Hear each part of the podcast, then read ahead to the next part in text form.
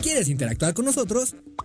Búscanos en nuestras redes sociales como El Choro Matutino. Agréganos en WhatsApp al 777-443-4208. ¿Y por qué no? Sintonízanos desde la página web www.elchoromatutino.com. También puedes llamarnos a cabina al 311-6050. De lunes a viernes, de 1 a 3 de la tarde por Radio Desafío. Somos la mejor revista informativa del país. Somos...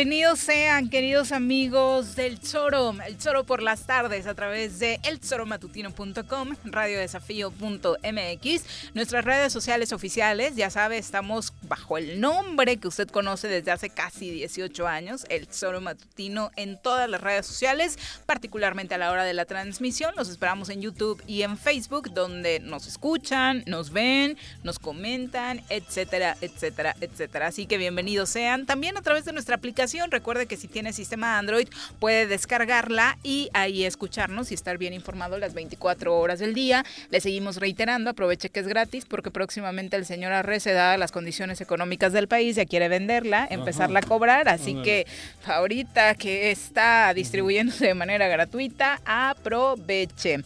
Señor Arrece, ¿cómo le va? Buenas tardes. ¿Qué pasó, señorita Arias? ¿Ya abriste tu cuenta de TikTok o todavía no? No, no, bailo ¿No? yo.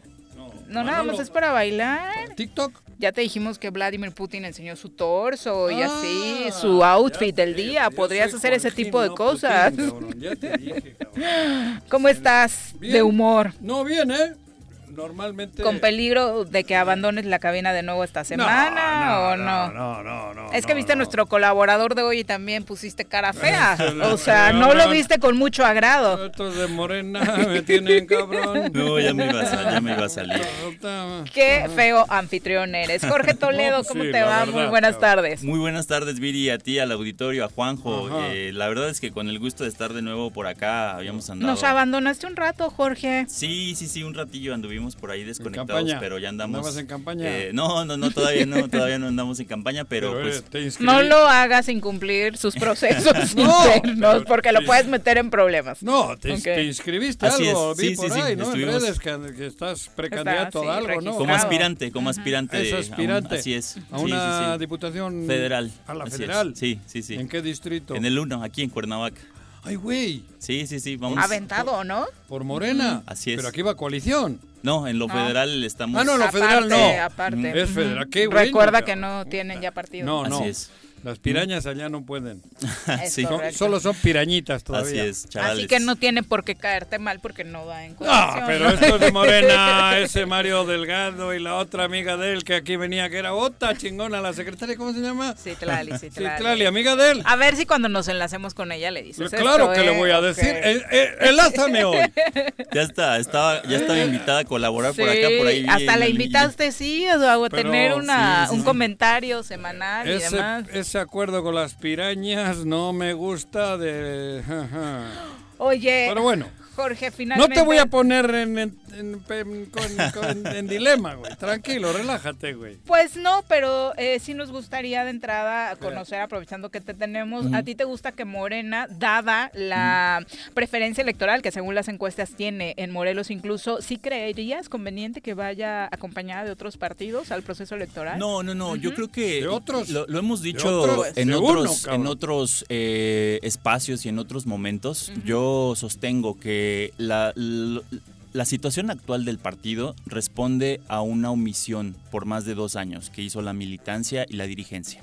Estuvo perdida, extraviada completamente en Morelos y a nivel nacional. Ah, ¿sí? Con Ah, este conflicto que se tenía, más- con el conflicto que se tenía en la renovación de los órganos de dirección, Ajá.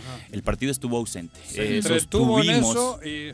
ajá. Claro, sostuvimos que el presidente Andrés Manuel encabezó la cuarta transformación Y sin es el partido. que ha aguantado... Sí, es el que ha en sostenido el lomo ese proceso de que transformación. Morena esté donde está. Y el respaldo popular de 30 millones de mexicanas y mexicanos tenía que haber estado canalizado dentro de un ejercicio partidista. No nada más el tema de la militancia se abandonó, sino que no se dieron la conducción de procesos de formación política muy necesarios. La chamba de un partido. Y no tendríamos que estar, eh, el discurso no tendría que estar siendo si tenemos que ir o no acompañados, ¿no? Lamentablemente el discurso de un partido como Morena tendría que estar ya buscando generar agendas, buscar qué es lo que hace falta para consolidar esta transformación. Claro. Claro. Pero no has contestado a lo que te ha preguntado Viri. No, yo No, creo- ya dijo yo que considero no. que la- la- el tema es el, el reforzar y fortalecer la militancia para no tener que estar en estos embrollos, ¿no? Comprometiendo al partido en e ir obligado igual y hasta con fórmulas, porque todo el mundo lo dijo, no ahora, desde la pasada, ¿no? Que fue obligado para asegurar el triunfo de esta coalición con el PES. Eso. en Claro, 2018. claro, claro, el claro. mismo presidente lo ha A- asumido así. Andrés ¿no? Manuel quería que le sobrase y no que le faltase como en las dos anteriores. Así ¿eh? es. Y ahí, aún sabiendo cómo eran las pirañas, hubo que aceptar. Así es. Y, y lo, hace- lo- lo hicimos hasta con agrado. Pero hoy ya las cosas son distintas. Claro. La 4T se tiene que consolidar ideológicamente. Por supuesto. Ya no es electoralmente, ideológicamente. Y estos, estas pirañas son enemigos de la ideología de Morena. Claro, hay, hay dicho, una, cabrón. hay una Tú contradicción. no eres de izquierdas. Hay una, con- por supuesto. ¿Estás hay- en favor del aborto? Hay una contradicción. ¿Estás en favor de la libertad, de, de- ta- ta- de la, de la igualdad? ¿Estás? Nosotros estamos siempre a Ve favor. los anuncios de las pirañas. Sí, somos vida. Sí, sí, sí. Entusiasmo y alegría, como la Coca-Cola, Claro, cabrón. esa, esa contradicción Entonces- es, es muy eh, lacerante en, un- en una dinámica de transformación. Y, y creo que el tema aquí moderno, es, es poder eh, generar la organización suficiente para poder soportar estos cambios. Nosotros estamos en favor, por supuesto, de toda la agenda progresista que se ha marcado en la cuarta transformación. Ajá. Y insisto, yo considero que el tema aquí tiene que ver mucho con una omisión de parte de la militancia y de la dirigencia. ¿no? O sea, estar a la altura de la coyuntura es responsabilidad de todas y todos. Exactamente, ese es el punto que debe entender tanto la militancia como la propia dirigencia, que es creo ahí donde ha faltado un poquito este Pero, sentido, ¿no? pero ahora a mí que no me vengan con rollos. Ahora hay otros intereses mezquinos. Porque no son intereses de la 4T. Ujú. Son mezquinos de algunos dirigentes, incluyéndole a Mario, ¿qué? Mario Delgado. Mario Delgado. Ahí hay acuerdos acuerdos raros porque no es por como en aquella ocasión. Pero bueno, va, tú tranquilo, relájate. No, hemos sostenido siempre, Juanjo, y me parece que es un debate muy sano y que Ajá. justo el que se toquen estos temas eh, abona mucho a la construcción de lo que estamos proponiendo como proyecto. Claro. Lo hemos dicho en, en muchos lugares también. Morelos le tocó pagar la cuota más cara de esa coalición. o sea, ya, en, en todos los niveles, Pero ¿no? ya. Y creo que eso no se puede repetir y para que no se repita justo debe haber proyecto, debe haber militancia y debe Ajá. haber eh, pues quienes levanten la mano y se echen igual que Andrés Manuel el proyecto al hombro. Exacto. Digo, si Andrés Manuel se ha podido echar el proyecto a nivel nacional al hombro, creo que deben salir esos cuadros que en su momento puedan dar eh, cuenta de cómo abonar y construir esa cuarta transformación desde sus territorios. Por supuesto, bueno, pues ahí está esta conformación en la que Morena, pues creo que muchos en Morelos apostaban a que podría ir solo, enfrentarse a esta situación, incluso algunas Pero- encuestas por ahí que están empezando Pero a no es salir, ir solo. que pueden tener un poco de credibilidad o no, dependiendo del partido al que pertenezcas o el dato que des de ti, pero lo que sí está claro es que a Morena, respecto a las encuestas que veíamos en diciembre, hoy ya acompañado o con nombre de candidato, le resta. Claro. ¿No? O sea, baja eh, algunos puntitos. su- y le va a bajar entrada. más. Le va a bajar más, le va a hacer daño a, Morel, a Morena Morelos. A Morena le va a hacer daño. ¿Por qué? Porque es incongruente total. Es incongruente total. Ya No, sé Y es que además el capital que existe en Cuernavaca y en Morelos Ajá. no es tanto morena, es obradorista. ¿no? Eso, eso te es- digo. Eso es algo pues. que tiene, Claro. tiene mucho punch, ¿no? Al, eso, final de... Pero caga que Mario. de- bueno, a ver. Bueno, ya, pero ya, no, ya aburro yo también con este tema. No, pero es que es verdad. Oye, joder. Un tipo, un conservador, súper conservador. El, el- la cabeza visible de todo esto tiene nombre y apellido, se llama Argüelles. Porque han sacrificado ellos todo porque Argüelles sea el candidato en coalición con Morena. Y hay cómplices en la Ciudad de México, como Mario Delgado, que por alguna razón, que todo el mundo la desconoce, o por lo menos no es clara, está apostando a que vayan a huevo. Eso es ofensivo para los obradoristas de Morelos. Así es. Ofensivo. Sí, no, bueno, es que hay muchos vacíos. Desde que se empezó a judicializar el proceso de la renovación del Comité Ejecutivo Nacional, eh, se complicó todo, ¿no? Puta. Porque los procesos ya, quienes están como representantes actualmente, pues bueno, la legitimidad que pueden tener está en duda, ¿no? En- ¿Qué en partido era. Mario Delgado? Eh. PRD. PRD. ¿Y antes? Eh, Perredista, ¿no? No. O sea, no recuerdo. Bueno, no sé, PRI, ¿no? Sí, ¿no? En el PRI digo, también. Como Beltrones. No sé. No recuerdo su paso por el PRI, Bueno, sinceramente. pero, ¿eh? pero, pero, eh, vuelvo a repetir, joder. Mm. Es que todos los partidos tienen conflictos, ¿no? Porque el- en Morelos sabemos que el PAN tiene una disputa interna, interna, que, que va, hay- el, el PRI trae disputas internas, Sí. lo vimos con Guillermo del Valle y tal, y, y el PRD trae disputas internas. Lo de Morena va más allá, porque lo de Morena nos toca los huevos a los morelenses. Así de claro lo digo. Porque está perjudicando a todos el, tema de, de Morena. sí, sí, sí, de acuerdo. Claro, van a poner otra vez, van a intentar poner a otro que nos afecta a todos. Porque es así, como pasó con Cuauhtémoc, nos afecta a todos. Cabrón, no me jodan, no hagan eso. No sean criminales, luego no se laven las manos.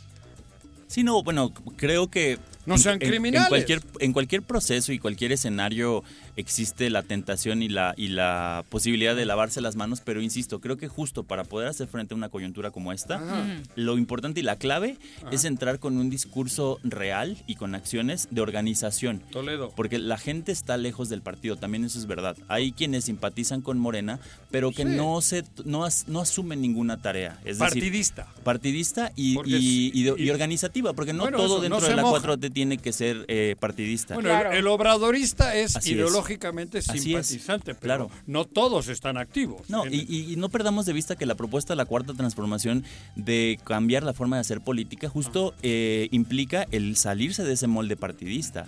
O sea, no, no siempre es nada más estar afiliado y asistir y levantar la mano a las asambleas, Por sino eso- generar- Ojalá y no fuera así en Pero- ningún Claro. partido, ¿no? Claro. Yo cuando te digo lo que acabo de repetir hace ratito, si en Morena hubiese una discrepancia ahorita interna, que vas tú para alcalde, que va Alejandra, o que, puta es pedo de usted, es pedo de, de Morena. Interno. Interno. Pero esto va más allá. Va más allá porque sabiendo de la fuerza obradorista y de Morenos y de Morena, nos están poniendo un cabrón de- de extrema derecha.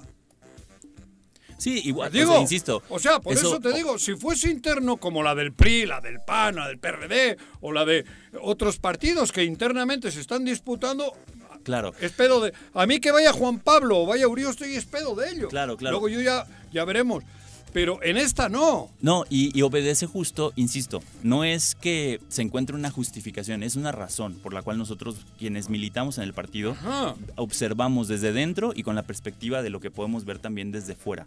El problema se ha agudizado desde la judicialización del proceso de renovación, insisto. De- ¿Por qué? Porque no se trata, no deja, ahí es donde deja de ser un asunto meramente interno del partido, porque hay otros intereses muy Claro. grandes Ajá. que tienen que ver incluso con el INE, con toda las decisiones que se han este, generado, los eh, resolutivos que han ordenado, eh, incluso inobservar los estatutos del partido, desde fuerzas externas, ojo. Entonces, es un proceso de esta coyuntura que pues, eh, contrapone dos procesos y dos propuestas completamente antagónicas, ¿no? La nueva forma de hacer política y las viejas estructuras que no, que se resisten a, a- a- a- a, mm, eliminarse, a irse, ¿no? Sí, viejas prácticas, Claro. ¿no? Que ahí quedan y que traen como herencia o traemos como sociedad, Claro. ¿no? De esos tiempos donde un solo partido eh, hegemónico decidía o una sola persona el futuro de los Así es. estados o de las Sí, ciudades, ¿no? Sí, por eso digo, es más, es más grande que, que un conflicto interno, una crisis interna del partido, es parte de un proceso político estructural a nivel nacional.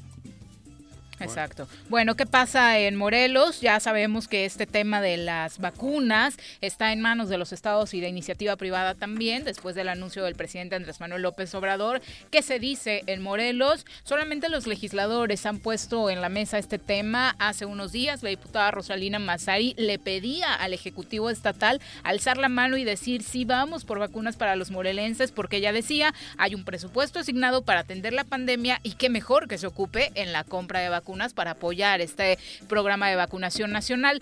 Hoy el diputado José Luis Galindo planteó la posibilidad, cosa que contraviene un poco, de que el gobierno del estado contrate una nueva deuda para la compra de las vacunas Ay, anti-COVID-19 para la población en general. Dijo que No, podría man. hacer esta propuesta el Ejecutivo para que el Pleno del Congreso del Claro. Estado apruebe de manera Eso. urgente y sea punta de lanza en la adquisición de los biológicos a Ándale, nivel ahí nacional. está. Insisto, son dos versiones de diputados que integran esta legislatura. Una, Rosalina Mazari, que es presidenta de la Comisión de Salud, diciendo, les dimos presupuesto, que agarren de ahí, que alcen la mano, Sí. la pueden alzar ahorita para la No. compra de las vacunas. Ah. Y por otro lado, José Luis Galindo diciendo, Claro. solo a través de deuda, ¿no? Claro, eso, cabrón. Pues sí, entonces la ¿Dó- vamos... ¿Dónde está el error? La vamos a terminar comprando nosotros. Pero es lo que le decía Paco el otro día. Eso va a pasar. Ahora resulta que, cabrón, a un banco hay que ir a pedirle dinero sin tocar los 40 mil millones que tienen. ¿Para qué? Para comprar un millón de vacunas. Hombre, no me jodan. Son unos caraduras. Mira, la diputada lo que dijo fue que desde el Congreso del Cabrón. Estado se etiquetaron 70 millones de pesos para que el Estado le haga frente a la pandemia, Y mismos ha que se pueden utilizar para la compra de la dosis de vacunas Claro. anti-COVID-19. Además, recordaba la, la presidenta de la Comisión de Salud que el gobernador del Estado tiene la facultad de redireccionar recursos del presupuesto para este tipo de emergencias, que obviamente es una emergencia eh, obvia Ah, eh, y burla. atención. Toledo, mientras que hoy el diputado señala que Del PES. Sí, sí, Diputado sí. Piraña. Dice, por la emergencia Claro, sanitaria claro. habría que analizar la autorización Claro. de un crédito para este tema. ajá. Habría que analizarlo. Estaríamos hablando de un crédito emergente de 200 o 300 millones de pesos. Fíjate, Creo que valdría la pena, porque el gobierno anterior no se sabe Otra en qué vez el gastó gobierno anterior, cabrón. 6.500 Puta millones de pesos. Caraduras. Yo creo que ahí hay una... Caraduras. Es evidente que Sinvergüenza. existe ¿Qué dijo de los 70 millones de los que hablaba Rosalina? Nada más No. para terminar, dijo que serían insuficientes Ah. para un programa estatal de Pues, vacunación. Pero si no están haciendo nada. Bueno, y es que además, Joder, insisto, cabrón, creo esto que es una vergüenza. A mí Toledo, me llama mucho cabrón. la atención de que los gobiernos estatales ¿Qué? ahora se muestran, ahora que, que existe la posibilidad de que contraten, Ajá, ¿no? que Que, adquieran estas, Ajá. estas eh, vacunas, Ajá. ya todo el mundo quiere meter las manos al proceso. Claro. Cuando hay un proceso en marcha de vacunación, un plan nacional de vacunación, que si bien es cierto, quizá la, el, el tiempo y la velocidad no es la Es que esperaríamos, pues va, va avanzando y tiene, tiene una justificación bastante lógica de por qué se está haciendo Sí. como se está haciendo. En este momento, digo, a mí me da mucho gusto porque he sabido de muchos adultos mayores que ya están siendo contactados por la Secretaría de Bienestar Sí, teléfono. para sí. programar su, su vacuna. En la fecha. A, Así a es. mi Sí, sí. mamá ya le marcaron, ¿así, Sí. Juanji? A mí no me Porque llama- a mi mamá es a un mí año solo más me joven marca la piraña esa para ver si voto por él, cabrón. No me ha llamado nadie, güey. Supuse que te habían llamado primero. No, a mí que no me llama nadie, güey. Muy mal. Me llama solo ese el 70-80 esa madre para decirme si conozco a Argüelles, que es ¿También guapo. que le- incluye vacuna o...? Te ¿No? vacuna. El 6 de junio te van a vacunar como le voten a él, cabrón. No, es que, de verdad, cabrón. Es una vergüenza oír esto, es una vergüenza cuando es una, una situación que deberían de parar. Si tienen algún proyecto de obra pública, párenla, no hagan nada, cabrones. Dejen de... y compren, si pueden comprar, compren vacuna, compren 2 millones 100 mil vacunas, ¿o cuántos somos? Compren, no sean caraduras, pero compren además honestamente, porque luego intervienen algunos que están en salud y hacen un pinche negociazo, porque la pueden conseguir en 5 y van a, como los jugadores del Cruz Azul, que los conseguían gratis en Latinoamérica y aquí llegaban De por la segunda división 20 de millones de Guatemala, dólares. con todo respeto Claro, para el cabrón. fútbol guatemalteco. Lo mismo quieren hacer. Encima quieren sacar, endeudar a, a los Eso morelenses. propuso el diputado Galindo. Eh, Si lo propuso, lo van a hacer. Porque luego va a pasar y van a decir, Juanjo, pero no te puedes oponer. Si es para la vacuna del pueblo.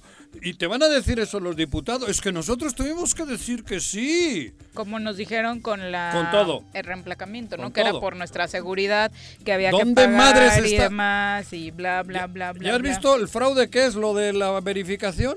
Siguen, ¿Ya has visto? los problemas. sí. Obligatorio, no sé qué, no sé cuál.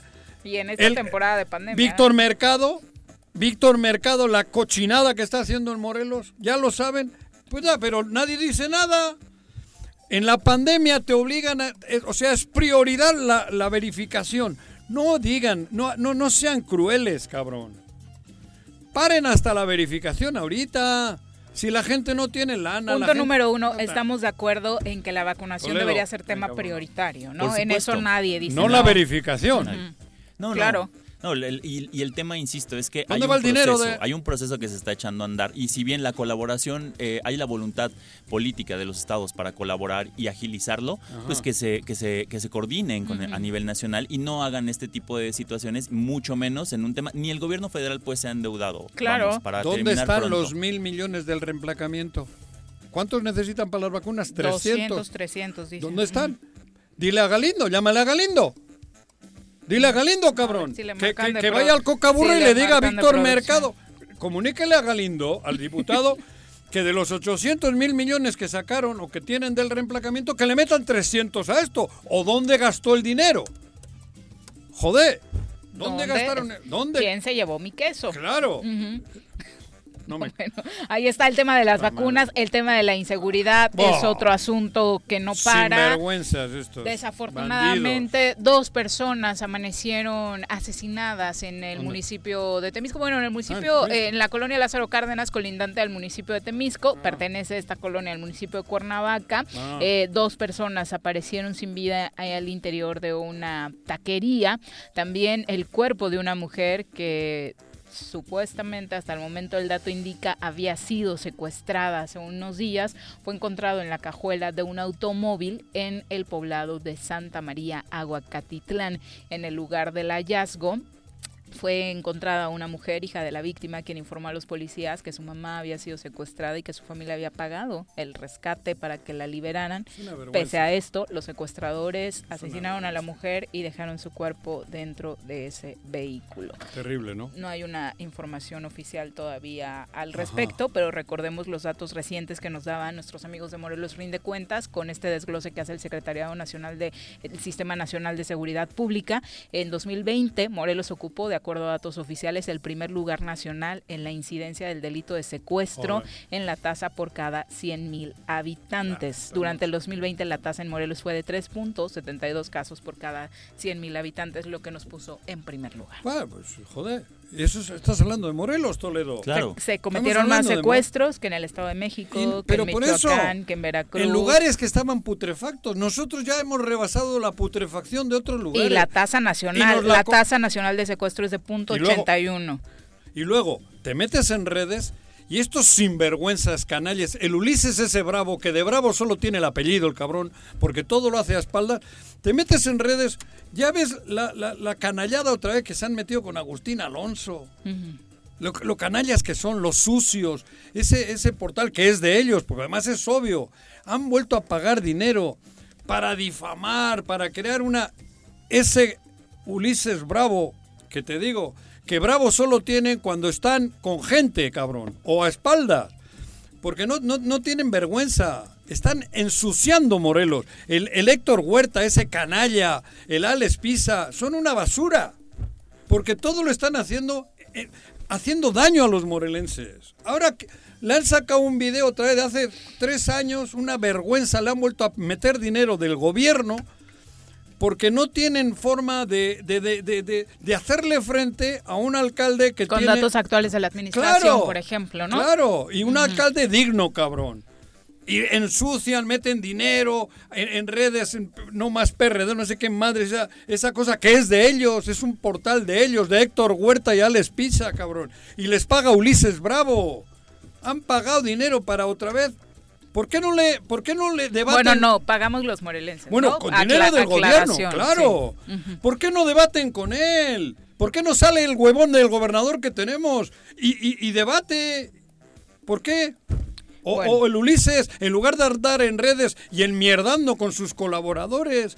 Es una vergüenza. Lo, hablo esto por la violencia que se está viviendo en el Estado, de todo tipo. Pero ese tono violento se vive también en redes sociales, como bien Eso, señalas. ellos- ese tono no es inculcan. ajeno y no va a ser ajeno a las campañas electorales. Claro. Estamos a 28 de Pero enero cobardes. y lo que se viene para propios y extraños participantes va a ser de grueso ¿Conoce calibre, usted eh, a. Argüelles? Claro que le conozco, cabrón. Otro bandido como ellos. Supongo, y, y a me ti vale que vas ya, a cabrón. participar, la verdad es que no es un ambiente ideal, no es un ambiente de propuestas, de generar proyectos para la ciudad o para el Estado, ¿no? No, bueno, es que lo que sabemos eh, que la, la campaña y todo el proceso electoral va a ser eh, completamente sui generis, ¿no? Por el tema de que todo va a ser muy cargado al tema de redes.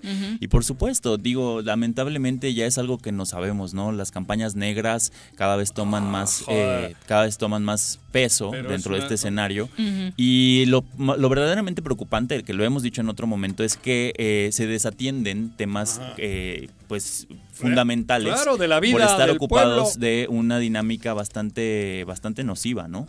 Si, si es el porque es el gobierno del estado, si tiene pruebas de todo lo que dicen de la gente de Morelos, en lugar de ser cobardes y atacar en redes con portales, mm, eh, ¿cómo se dicen? Falsos, porque son ellos, porque encima ahora ya se sabe que son ellos, porque hay que pagan publicidad y, y en Face sabes quién ha pagado, son ellos. Si tienen eso, ¿por qué no hacen justicia? ¿Por qué no detienen a los delincuentes? Al que sea, cabrón. Que le detengan a Agustín. Que le detengan si tienen esa, esa, esa cochina. si es real la Claro, si ¿no? fuese real, cabrón. Pero son cobardes. Son cobardes porque están queriendo quedarse con Morelos, jodiendo a los morelenses. Y yo no soy morelense de nacimiento. Están jodiendo a los morelenses de nacimiento. Y los morelenses no reaccionan. Y de paso a los morelenses que aquí residen, que tienen arraigo y demás, porque agarran Bueno, sí, parejo, porque la afectación es para todos, ¿no? Porque vamos al otro punto, el económico, ya hablamos de lo político, Ajá. de lo sanitario y la economía, ¿cómo va? Los empresarios, por supuesto, alzan la mano, insisten en que la crisis es terrible y están pidiendo al gobierno estatal que interceda para que se autorice una prórroga a la iniciativa privada para el pago de impuestos y aportaciones ante el IMSS. La presidenta de la Canira eh, señaló que los empresarios ya no resisten más a los compromisos fiscales y laborales. Sus ingresos son menos del 25%, o sea, es terrible sí. realmente. Y el pago de los impuestos, por supuesto, es un asunto que en este momento los dejaría todavía peor, ¿no? Por supuesto, y digo, obviamente quizá en algunos casos las comparaciones no caben, pero sí es importante echar un ojito a lo que está haciendo Claudia en la Ciudad de México, ¿no? O sea, se anuncia un programa en el que Sí. hay Claro. una, una, un incentivo, digamos, eh, por el tema del justamente de, de los impuestos para apoyar, ¿no? Porque no hay Sí. otra no hay otra manera de, de generarlo, Claro. pero bueno, eh, insisto. Y, y- y también. Exacto, tal vez no me alcanza para apoyarte económicamente, pero los incentivos fiscales o eh, la anulación de ese tipo de pagos de momento ayuda y mucho. En lugar de que aquí te dicen, tienes que verificar a huevo. Que- es que no me... ¿Qué incentivo? Claro. Son tan... tan esto, ¿Cómo se dice? Tan, tan obvios, tan Voraces. voraces, tan corrientes, que no, se dan, no son sensibles ni en eso. En lugar de decir, esperen, vamos, primero es la, la, la- la viruela, cabrón, Claro. el coronavirus. Primero es esta emergencia y luego ya veremos la verificación, cabrón. No. Comunicado oficial del gobierno. Pagas a huevo, te chingo. O los permisos, Hombre, ¿no? joder, También de, eh. de del que iban a tener con los ¿dónde- no- permisos no de son Guerrero. humanos? Sí, Eso. sí. No, no, terrible. Y bueno, Y insisto. Sheinbaum tiene, el- hay asunto de oxígeno y reacciona. Busca cómo acercarle el oxígeno al pueblo. agilizar la- al menos la adquisición, claro, claro. Eso. No, bueno, ese tema también, digo, hablamos ya de lo sanitario, ver. pero es otro, ¿no? El- el- las filas. Están hablando de... comprar vacunas con préstamo, pero no dicen nada de sacar el oxígeno. Que la gente no tiene oxígeno, cabrón. Se están ahogando Como Y- yo ahorita, Yo no, cabrón. Yo no, yo no, de momento. Digo, ¿te ahogas? con el agüita. Que te hagan respiración boca a boca. Al ratito. ¡Ay, güey! Nos vamos a Bueno. nuestra primera pausa. Es la una con 30. Volvemos con más. Triste. Un día como hoy. 28 de enero de 1875. Nace en Agualulco, San Luis Potosí, Julián Carrillo Trujillo, violinista, compositor, director de orquesta y científico.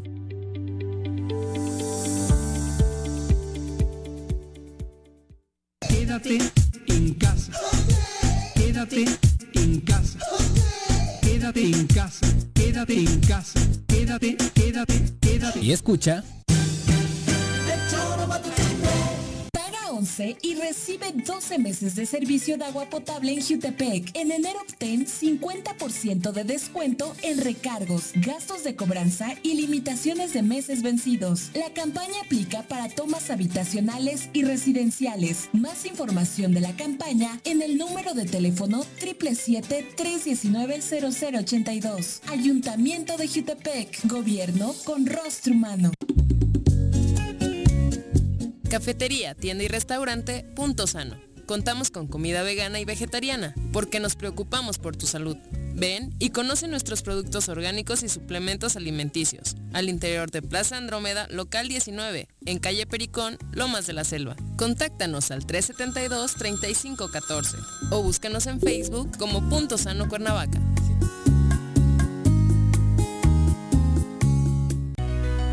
En Morelos las y los diputados trabajan por leyes con justicia social y de beneficio para todos. A partir de este año, las actas de nacimiento no pierden vigencia, así que ya no tendrás que gastar más para realizar tus trámites. Con acciones como esta, Morelos avanza. 54 legislatura.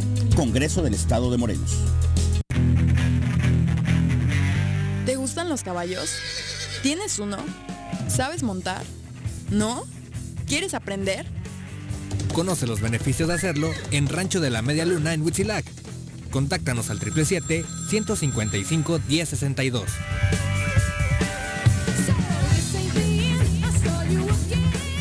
Contribuciones son fundamentales para continuar prestando servicios públicos de calidad en Jutepec. En enero obtén 14% de descuento en el pago de tu impuesto predial, 50% a favor de jubilados y pensionados, personas de la tercera edad, discapacitados y madres solteras. Más información en el número de teléfono 777-404-3581, extensión 306 o al correo electrónico predial arroba jutepec.gov.mx. Ayuntamiento de Jutepec, gobierno con rostro humano. Quédate en tu puta casa, quédate en tu puta casa. Quédate. Y escucha.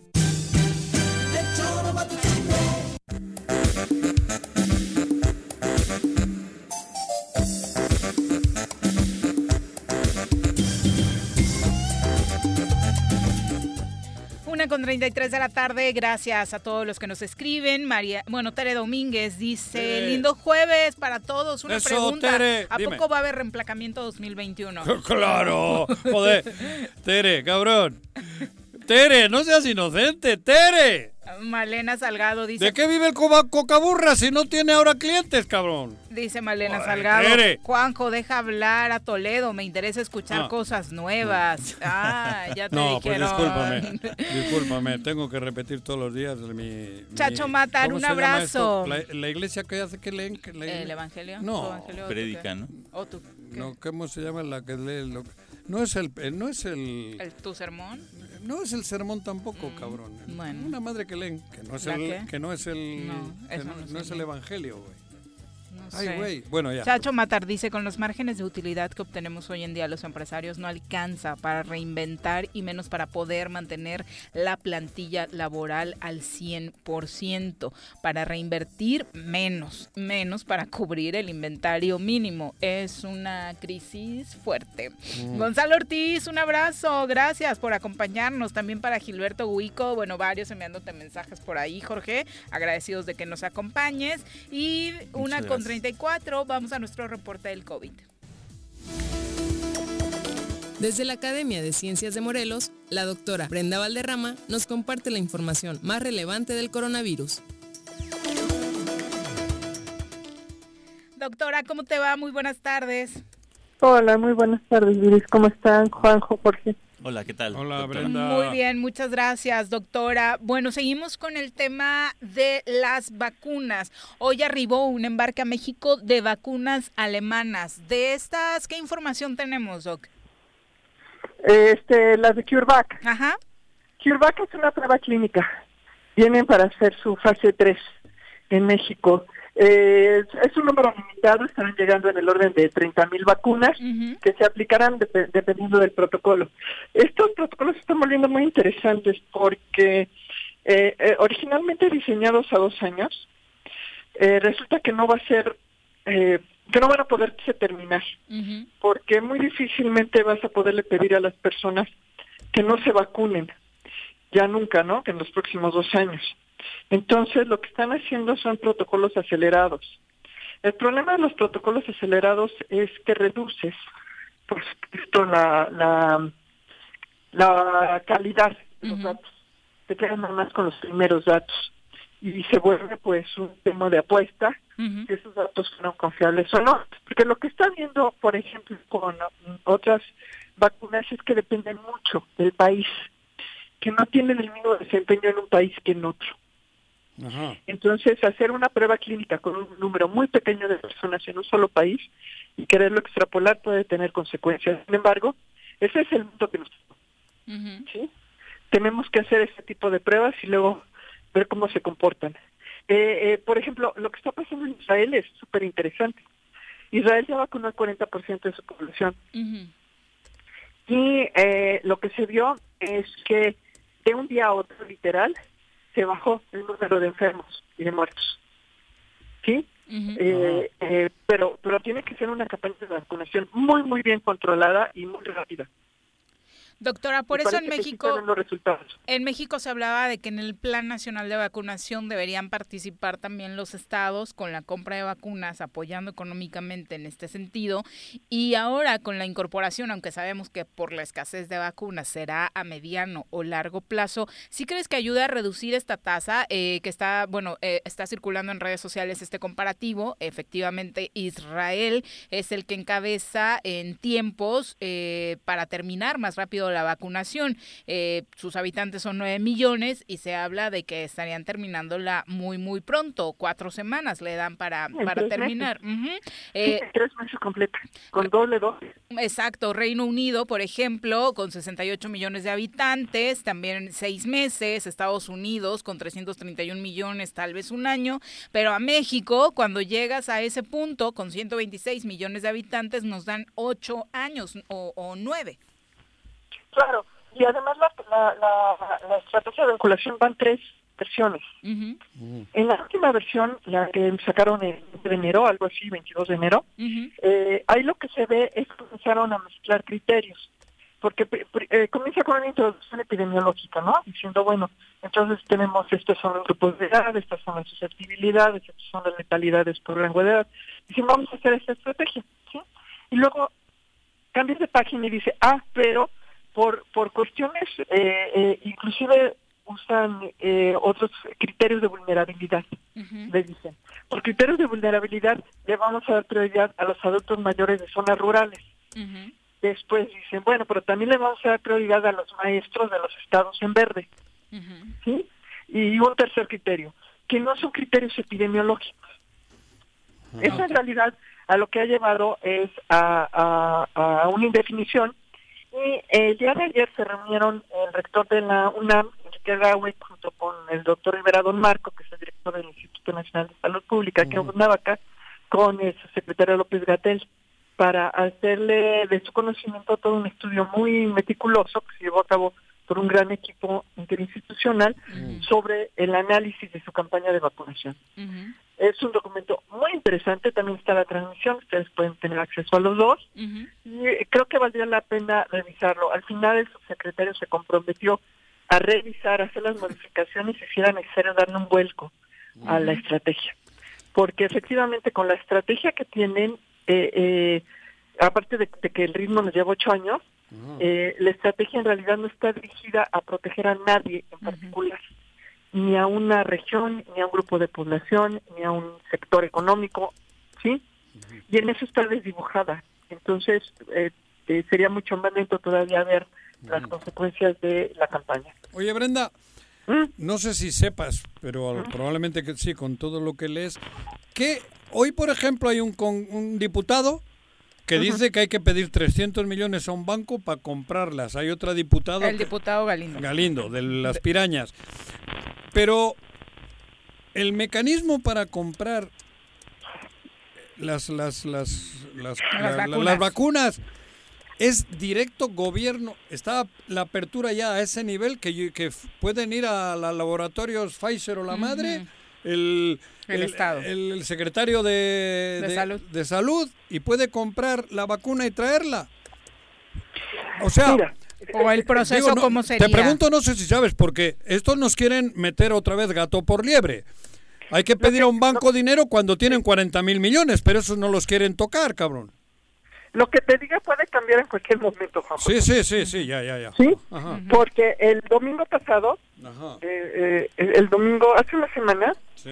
eh, a- a- se le hizo una consulta directa a López Gatel sobre la posibilidad de que los estados pudieran participar en la, distribu- en la eh, importación y distribución de vacunas. Ah. Y la respuesta fue tajante. ¿Qué dijo? Todo cambia el lunes. Ajá. ¿Sí? Entonces, yo lo que te digo es que ahorita nadie puede importar vacunas y nadie puede distribuirlas. Porque los únicos que pueden hacerlo es el gobierno federal a través de un permiso de emergencia. Ajá. Pero eso puede cambiar mañana. Sí. ¿sí? Entonces, de momento, esa es la situación. Ahora, honestamente, ese dinero debería salir del presupuesto federal, porque por eso desaparecieron los fideicomisos. Ajá. ¿Sí? Sí, sí. Y desaparecieron muchas cosas justo para tener dinero para las vacunas. Lo que no entiendo es por qué ahora trasladarle a los gobernadores la obligación Bueno, que pero, absorbió el doctora, gobierno federal en su momento. No, se, no se está trasladando la, la responsabilidad, en realidad se está abriendo la posibilidad de que lo hagan, pero no hay una... No, es que simplemente declinan la responsabilidad. No, porque existe un plan que está en marcha y me parece que también el cálculo de los ocho años que se está previendo obedece al ritmo que se ha tenido de adquisición de las vacunas actualmente, que no es un ritmo que tampoco podamos asegurar que va a ser constante, ojo. La- con, la la- primera- con el primer esquema de vacunación, el primero, porque ya van tres, el primero obligaba a que se vacunaran diario medio millón de personas. Sí, en función de la, de No la disponibilidad de las vacunas con las que se contaba Sí, eh, no para, el, para ese momento. Lo cierto Sí. es que ha habido muchos avances en el tema justo de las diferentes vacunas que se están adquiriendo, que no es una sola, y que tienen su eh, cálculo por cada sector al que se le van a aplicar, ¿no? El decir, por ejemplo, también que es importante dentro de toda esta parte técnica y económica, lamentablemente, que ya se está eh, dirimiendo en este conflicto entre que si el Estado o la Federación, no olvidar que parte de lo que funcionó en su momento cuando arrancó la Jornada Nacional de Sana Distancia fue justo que como ciudadanía también pusimos de nuestra parte para eh, evitar la movilidad. Ahorita nos estamos enfrentando a estos picos derivado de toda la eh, movilidad que incrementó a finales de año, ¿no? Y también, y, y sí, por supuesto, no se diga lo que viene con el tema de las elecciones. Claro, todo se complica. Eh, sin embargo, yo se lo he dicho a en alguna discusión, yo soy este, convencida de que esto tiene que ser un programa federal, porque son los únicos que pueden garantizar la cadena de frío. Pero el programa federal existe. Lo que pasa que hay gente que dice que tiene que dejar que los gobiernos lo hagan y la iniciativa privada también. Pero, Pero, no pueden en ningún garantizar la cadena de frío. No, por eso, pero- eso, es por que eso. Pero es que, pero yo no entiendo. Por un lado dicen que hay que abrirla, que compre el que quiera, y por otro lado, el gobierno federal, hasta donde yo tengo entendido, nunca ha dicho que no va con el plan de con el dinero del gobierno federal se compre para los para los 120 millones. Así es. Entonces, ¿para No, qué no. Porque le están pidiendo que la abra. Aquí en este programa a mí me han criticado por defender lo contrario. Gente que ha venido a decir, no, cada, que si quiere la iniciativa privada que compre, si quieren los gobernadores que compren. Dice que sí y ahora también hay pedo. Yo me refería más bien a lo otro, yo no estaba hablando de eso, porque para mí está claro que el gobierno federal mantiene la línea de comprar para todos los mexicanos. Pero, Yo, yo coincido contigo en eso, Juan José. De ya me coincido en otra ocasión. ¿eh? Que ella sí había ah, coincidido contigo, Ah, por que eso, no, no, no, no. existía diferencia. No estoy hablando de ti, estoy hablando de otros que me han, que han, que han hecho esa crítica, Paco ¿no? Santillán. Paco Santillán en concreto. Ya no quieres ni mencionar su nombre. No sé, pero lo que... No, mira, el tema de las vacunas es tan delicado, Juan José, Claro. que no se lo puedes dejar a cualquiera. Eh, no, exacto. No, no es, no es- no es hablar mal de los sistemas de salud estatales, No, pero los sistemas de salud estatales, a ver, tenemos nosotros dos tipos de vacunación. La generalizada, que es sobre todo para recién nacidos, Ajá. Que siempre tiene su abasto de vacunas. Y luego las campañas, ¿sí? Sí. Que se hacen una o dos veces al año, campañas de vacunación, la que la de influenza, que la de tétanos, etcétera. Entonces, toda tu, toda tu capacidad de todo está bien administrado. El problema es que esto nos vino a romper esa capacidad. Claro. No tenemos capacidad ni siquiera para almacenarlas, deja para distribuirlas. ¿Sí? No la tenemos y no la fabricamos, no la construimos. Entonces, eh, eh, el cuello de botella no es solamente contra las vacunas, no es, no es- ni siquiera es el dinero el cuello de botella. El cuello de botella es la, el almacenaje y la distribución. Porque ha habido además mucha información contradictoria en cuanto en cuanto a este a, a nuestra capacidad real para para almacenamiento y distribución de vacunas y la otra cosa es que te- tenemos que resignarnos que esto va a ser un desorden sí y que al final algunos no nos vamos a vacunar nos vamos a vacunar tres veces y de tres diferentes. Y que no vamos a poderles dar seguimiento. Va a ser realmente un desorden pero me temo que así va a ser. En realidad vamos- no todos somos Israel. Claro. y, y eso va a ocurrir Doctora, finalmente, a 11 meses de que se reportó el primer infectado en México, el COVID-19 se eh, señala ya como la segunda causa de muerte en el país, según datos del INEGI. Ellos hablan de una cifra de exceso de mortalidad comparado 2020 con 2019 de 2.45 veces más que las cifras que la Secretaría de Salud nos reporta. ¿Coincidirías? Son- esos son los datos de la Secretaría de Salud. Si tú entras al portal COVID, hay una gráfica que es de exceso de mortalidad. Lo que pasa es que no está completa, llega hasta octubre. Pero pero claramente el exceso de mortalidad es el doble del, de, de las muertes eh, eh, asignadas a COVID. Ahora, ahí se suman muchas cosas, sin embargo, eh, eso es la eso es la realidad. Tenemos un exceso de mortalidad realmente muy impactante. Si puedes, abre las gráficas, porque no hay manera de explicarlo de otra manera. ¿Sí? Eh, y el otro dato que sacó INEGI, que también es muy preocupante, es que la mitad de las personas que fallecen por COVID no fallecen en hospitales, En casa, sí. en casa. Claro. Sí, entonces ade- además de que hay muchísimos muertos, muchísimos más de los que podemos absorber, digamos, la mitad de esos muertos ni siquiera llegan al hospital, se quedan en casa.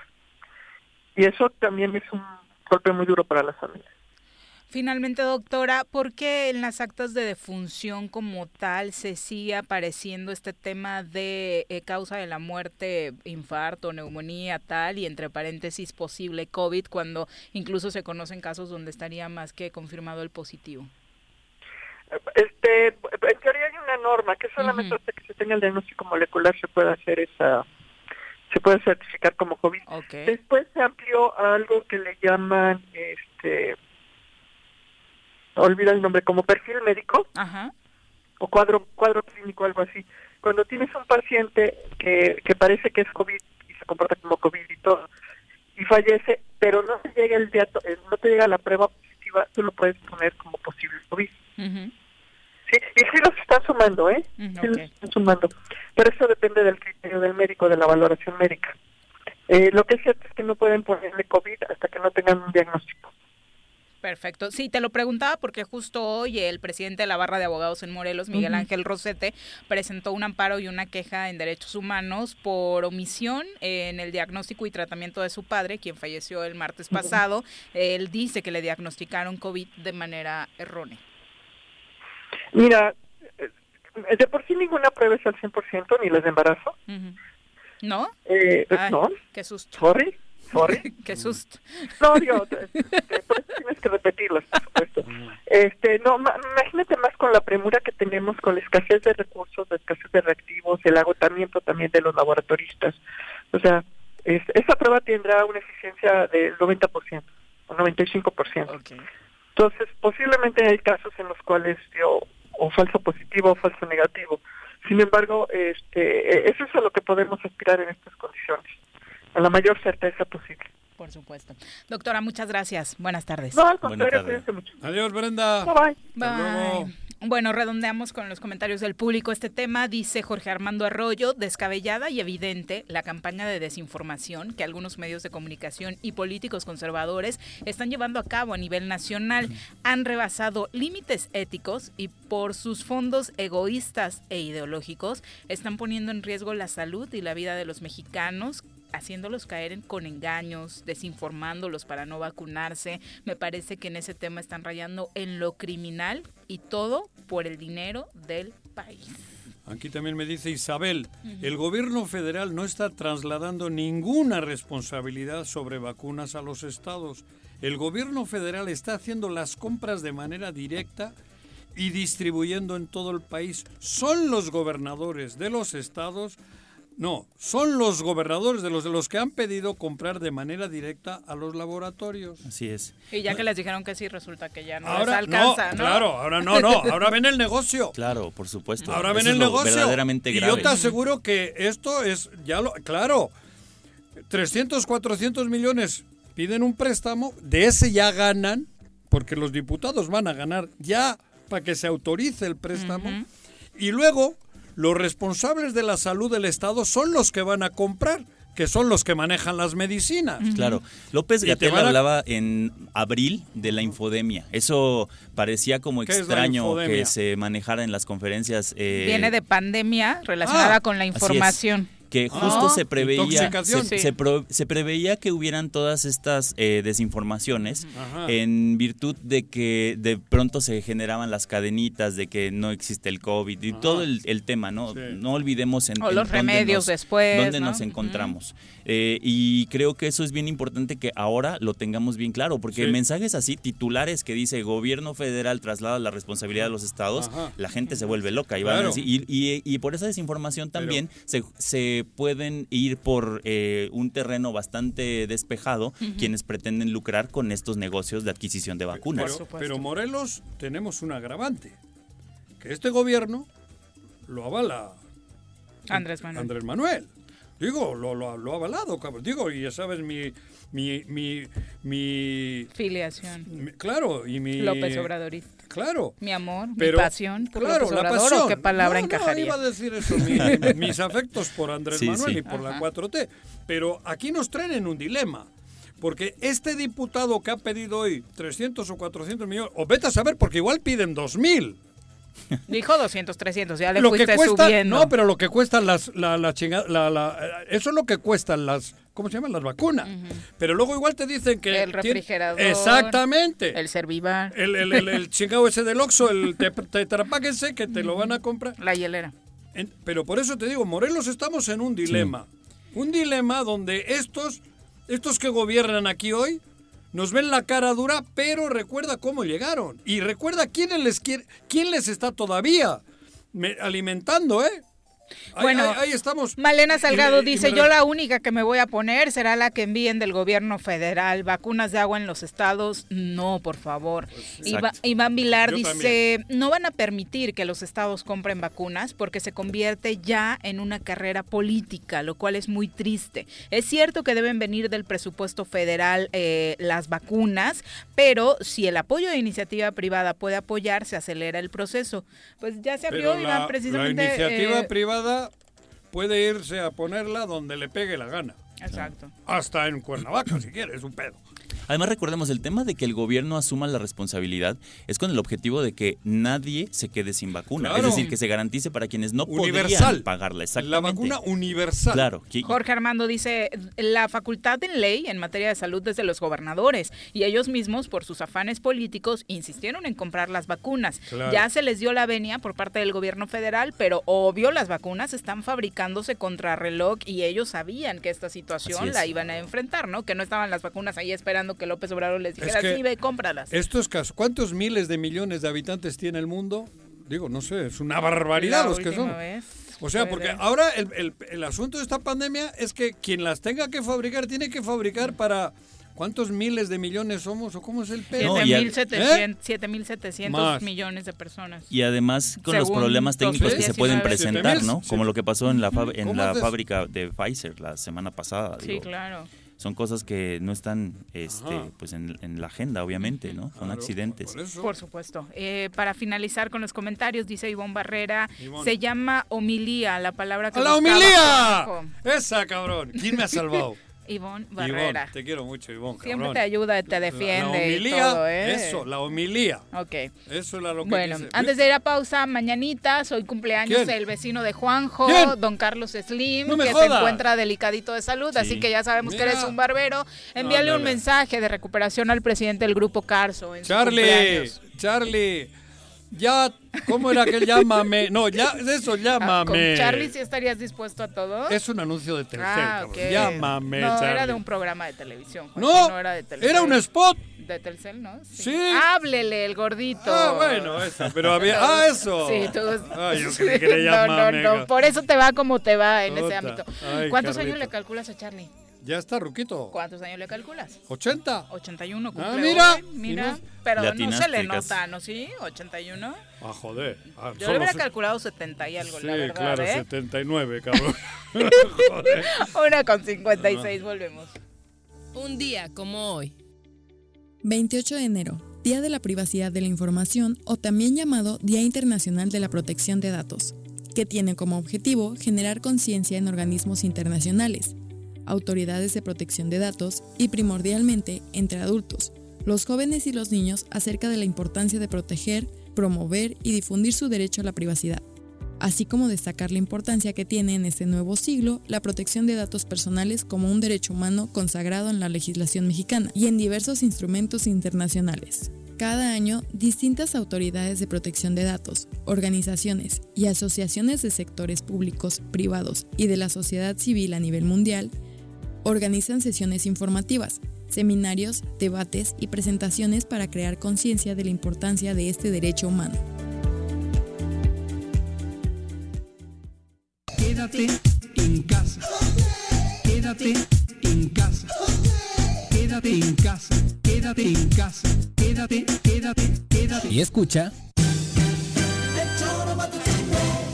Durante la temporada invernal, el gobierno de Jutepec te recomienda evita cambios bruscos de temperatura, abrígate bien, consume frutas y verduras para mejorar las defensas de tu cuerpo. Si presentas fiebre o alguno de los síntomas gripales, acude a alguno de los 12 centros de salud en el municipio. Más información en el número de teléfono 777-309-1609, en un horario de 9 a 16 horas. Ayuntamiento de Jutepec, gobierno con rostro humano. Si quieres consentir a tu mascota, el mejor lugar para hacerlo es Clínica Veterinaria Mundo Mascota. Contamos con consultas, medicamentos, accesorios, alimento y servicio de pensión. Además, tenemos servicio a domicilio. Ubícanos en Avenida 10 de Abril, número 1210, Colonia Granjas, o llámanos al teléfono 169-2128. Clínica Veterinaria Mundo Mascota. En Morelos las y los diputados están cumpliéndole a la ciudadanía. Aplicamos políticas de austeridad y racionalidad del gasto y ya logramos saldar la deuda de 82 millones de pesos que nos heredó la legislatura anterior. Con acciones responsables, Morelos avanza. 54 legislatura. Congreso del Estado de Morelos. ¿Quieres interactuar con nosotros? Búscanos en nuestras redes sociales como El Choro Matutino. Agréganos en WhatsApp al 777-443-4208. ¿Y por qué no? Sintonízanos desde la página web www.elchoromatutino.com. También puedes llamarnos a cabina al 311-6050. De lunes a viernes, de 1 a 3 de la tarde por Radio Desafío. Somos la mejor revista informativa del país. Somos... A pesar de la contingencia, el gobierno con rostro humano de Jutepec continúa apoyándote. No estás sola. En la instancia municipal de la mujer te proporcionamos asesoría jurídica y orientación psicológica. Comunícate al número de teléfono 777-320-3030. Ayuntamiento de Jutepec. Gobierno con rostro humano. Quédate en tu puta casa, quédate en tu puta casa. Quédate. Y escucha...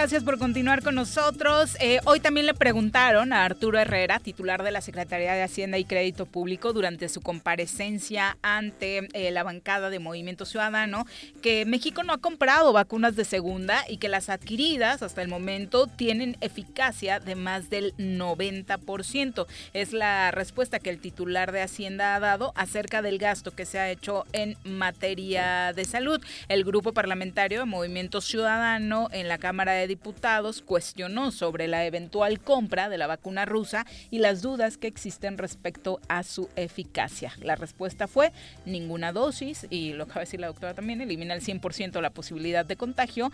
Todas las que México ha comprado están en proceso de compra y tienen una eficacia superior al 94%.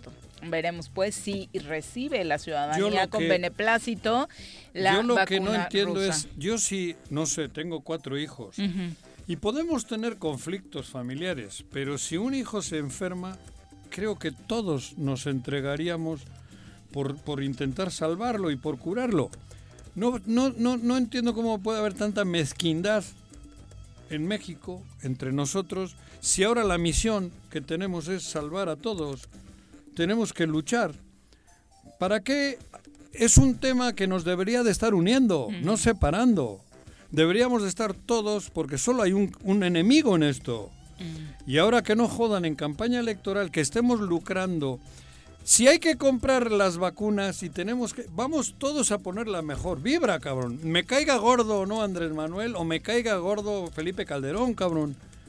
Aquí Claro. solo hay un enemigo hoy y se llama coronavirus. Me parece que alguien debería de poner un gesto de buena voluntad y apoyar. Si ahora está administrando Andrés Manuel y su gobierno, pues vamos a, a ayudar todos para que sea lo más exitoso posible en vacunar a los 120 millones de mexicanos, güey. ¿De qué sirve estar criticando todo? Digo, y me incluyo. En otras cosas va, habrá discrepancias ideológicas, pero el coronavirus no es ni de derechas ni de izquierdas. Ni ataca al empresario y no ataca al, al obrero. A todos nos ponen No la hace chinga, cabrón. diferencias en ningún sentido, ni Joder. ideológicos ni económicos. Ya sé que esto que acabo de decir se no, lo y lleva la al verdad aire. es que es una muy mala muestra que estamos dando como sociedad. No Sí, solamente sucede en México, por supuesto. No, Esta partes. pandemia debió traer una unión sin precedentes entre los mexicanos. entre la Y humanidad. desafortunadamente no está sucediendo Hombre, así. ¿no? Están deseando de que haya más enfermos. No, bueno, lo lamentable que fue la semana pasada cuando se enteraron del contagio de Andrés De Manuel, Andrés, ¿no? ujú. O sea, Cele- terrible. celebrando. Eso, eso es lamentable, muy Cabrón, lamentable. celebrando. Yo ponía el ejemplo. A mí me cae gordo Sanz. Creo que he sido con Alejandro persona- Sanz, ¿no te gustan sus canciones? No, José Manuel, cabrón, Ah. no el Lorenzo ese güey. He tenido serias discrepancias y, y creo que en mi vida ha sido con la persona que más, más enfrentamiento he tenido. Pero me enteré que tuvo COVID y te juro que me- se me enchinó la piel. Porque no le deseo eso, güey. Y lo digo, por ejemplo, cabrón, yo no quiero que se muera nadie de COVID, cabrón. Al revés, me jode que la gente tenga COVID. Y lo digo de corazón. Bueno, eso es, es por supuesto lo lamentable. Terminamos con los comentarios por parte del público. Arnaldo Poza, saludos. También un abrazo para, eh, Ar- bueno, por supuesto, eh, Chacho Matar, que insiste en este tema de la economía. También para nuestra querida Vero García, hasta la zona sur del estado de Morelos. Está también Iván Vilar, eh, sintonizándonos. Jorge López dice, yo nada más vengo a echar porras. Cipriano como presidente municipal. Ya va a cobrar Juan Jesús goles, ¿eh? En ¿Eh? esta temporada electoral. Alejandro Alex dice, de hecho, me parece que el tema de la vacuna es una carrera política. Al momento de aceptar vacunas de segunda como la rusa, en donde ninguna autoridad mundial ha avalado qué funciones tiene, eh, la verdad me parece una irresponsabilidad por parte del subsecretario Gatel comprar una vacuna si no ha pasado por la fase 3 y nada más han pagado eh, ya 24 millones de dosis sin saber si realmente va a funcionar. Vicky Jarquín, un abrazo, dice saludos a todos en cabina, me encanta su programa. Y también dice, bueno, Alejandro Alex, para concluir, Gatel ya parece la chimoltrufia, como dice una cosa respecto a las vacunas, dice otra, porque tampoco había hablado bien de la vacuna rusa en un inicio. Pero es como todo, en esto del coronavirus, yo lo ha dicho hace poco Brenda, mañana puede cambiar todo. O sea, todos estamos experimentando, todos estamos viviendo algo que, que- que, vamos, en, en- en los miles de años que tiene la humanidad no había pasado, cabrón. Va a ocurrir más adelante, porque esto es el principio de algo. Pero hoy en día todo nos ha agarrado en el cagando y sin papel. Bueno. Así de claro, cabrón. Y es una posición incómoda. Sin duda. Y el- la ONU se pronunció en torno al asesinato de 19 migrantes guatemaltecos en Tamaulipas y señaló que ¿Cómo? este caso es parecido a lo sucedido con la masacre ocurrida hace años en San Fernando, en la misma entidad de hecho. Eh, pero hoy la secretaria de Gobernación, Olga Sánchez Cordero, señaló que no es un hecho comparable, por ningún motivo es igual, dijo. Todos los días, a partir de lo que sucedió, hemos estado en el gabinete de seguridad viendo qué avances se tienen y puedo decir con mucha seguridad que se ha avanzado y pronto se entregarán resultados. En este caso no habrá impunidad y rechazó de esta forma las aseveraciones del alto comisionado de las Naciones Unidas para los Derechos Humanos que había equiparado ambos sucesos. La funcionaria dijo que no podría dar mayor información en torno a lo ocurrido en el ejido de Santa Anita en Tamaulipas porque las indagatorias requieren obviamente secrecía, pero estamos avanzando en una investigación contundente.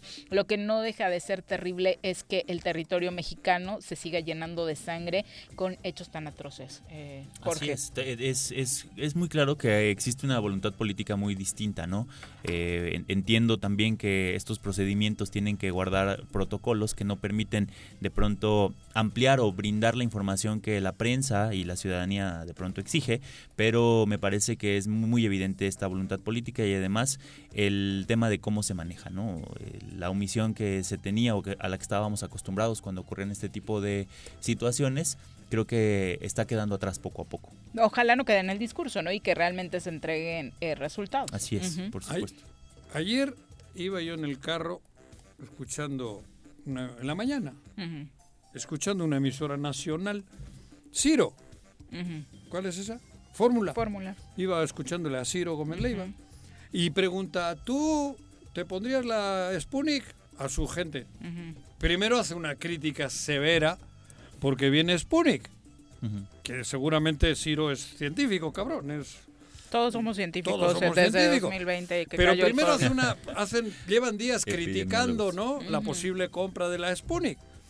Y cuando ya dicen que no, que es una mamada, que es una mierda, tal, ¿tú te la pondrías? Le dice a sus colaboradores. Todos dijeron que no. Pues yo, a mí, si el gobierno me dice que me pone la Sputnik, me la pongo.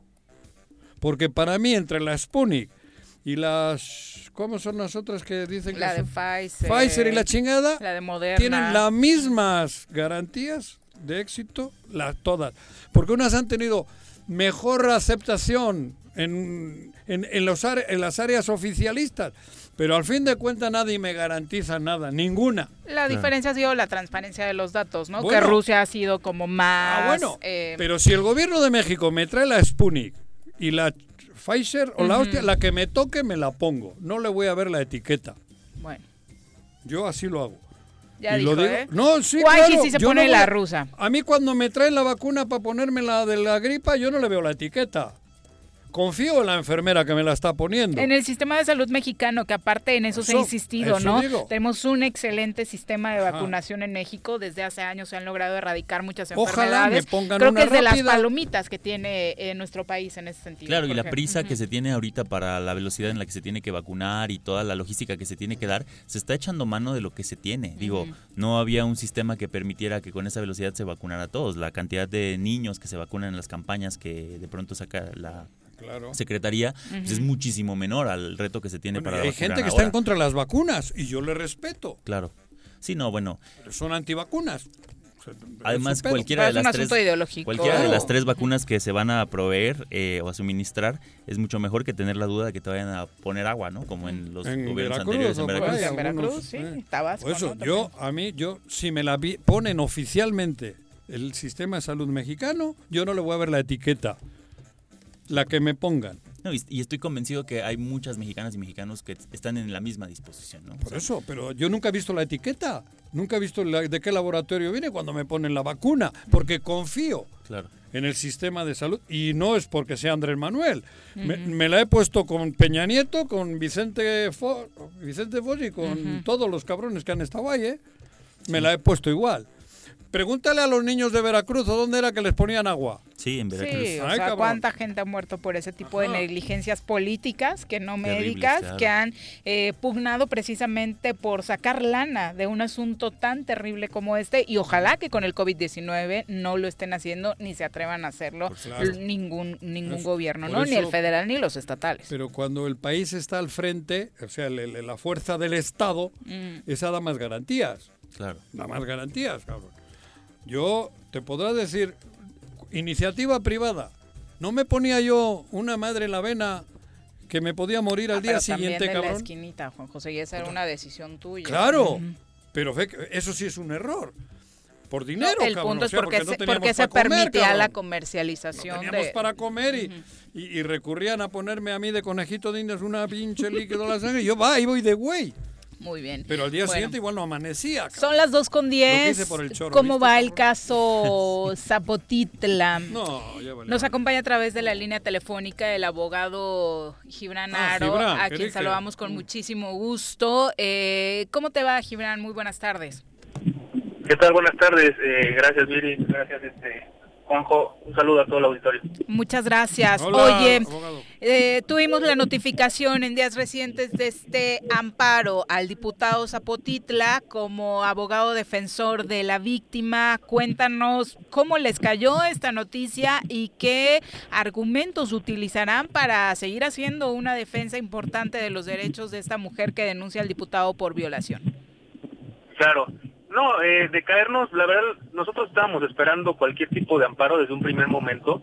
Eh, tan es así que, que- que el diputado lleva más de más de seis amparos presentados a- en la federación. Todos se los habían rechazado, todos los habían eh, prácticamente le habían negado el- el- la admisión de los amparos.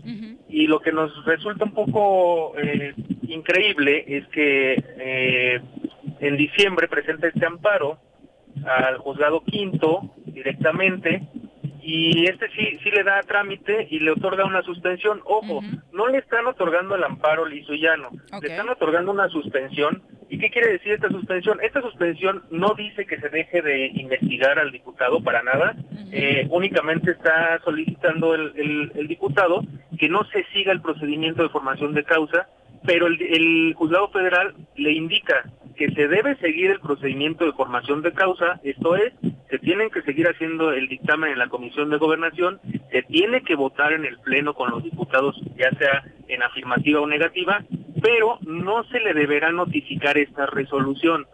Entonces, eh, me decían, me preguntaban ayer algunos compañeros de ustedes de los medios que, que si ya con esto paraban las cosas en el Congreso, para nada. No tienen excusa los- las diputadas y los diputados de hacer el dictamen eh, y mucho menos de votarlo en el pleno. Lo tienen que hacer ya, ya no tienen excusa y obviamente lo único que se va a esperar es la resolución por parte del federal. Ok, entonces eh, en este tema tendrá que emitir la resolución el Congreso del Estado, sin embargo, el diputado pues podrá seguir en funciones.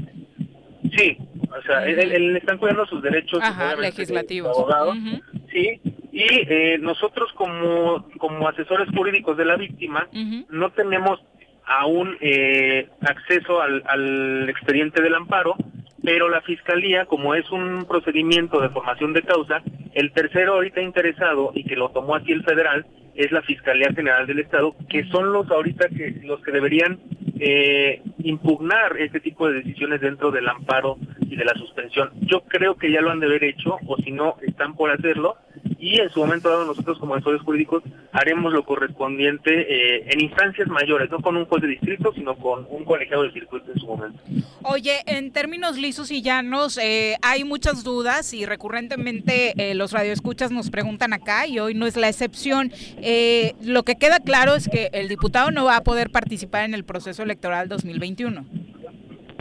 La verdad, eh, eso ya, ya, ya dependería mucho de la, de la ley 3 de 3 que se Exacto, se bajo esa nueva normatividad. Exactamente, y, y quién lo pudiera eh, pelear en su distrito. O sea, si, el, si este diputado pretende volverse a lanzar por su distrito, pues los contendientes eh, afectados en su momento dado serían los contendientes de diversos partidos o del partido interno que lo, lo llegara a postular, ¿no? Lo que sí, nos pregunta Sandra López, si va a poder terminar su periodo como diputado bajo esta no. suspensión. No, la suspensión, acordémonos que nada más es en lo que se, en lo que se define el amparo.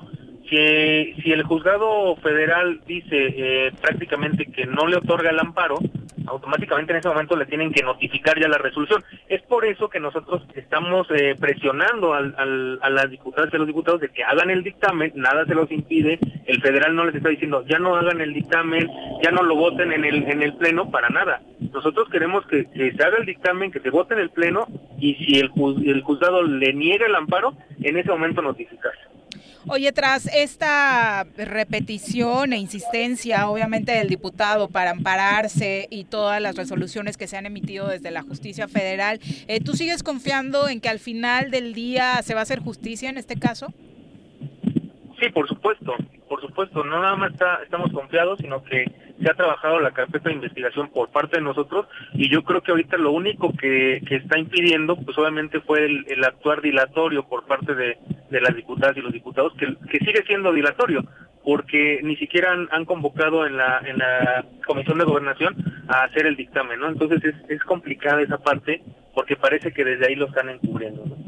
Perfecto, oye, y preguntarte al final con todo esto que está sucediendo, eh, la víctima, eh, ¿cómo se encuentra? Porque el estado emocional debe ser terrible, ¿no? Hasta el embate y los apoyos políticos que este hombre recibe.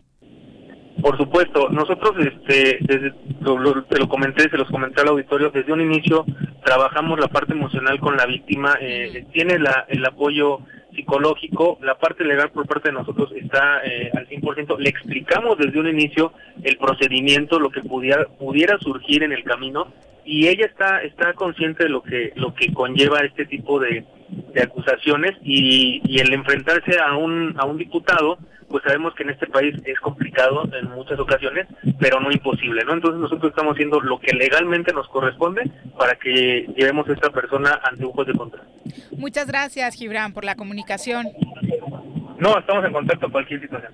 Muy buenas tardes. Son las 2 con 17. Regresamos.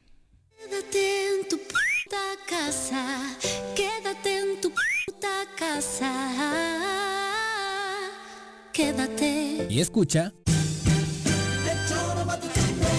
Contribuciones son fundamentales para continuar prestando servicios públicos de calidad en Jutepec. En enero obtén 14% de descuento en el pago de tu impuesto predial, 50% a favor de jubilados y pensionados, personas de la tercera edad, discapacitados y madres solteras. Más información en el número de teléfono 777-404-3581, extensión 306 o al correo electrónico predial arroba jutepec.gov.mx. Ayuntamiento de Jutepec, gobierno con rostro humano. ¿Te gustan los caballos? ¿Tienes uno? ¿Sabes montar? ¿No? ¿Quieres aprender? Conoce los beneficios de hacerlo en Rancho de la Media Luna en Huitzilac.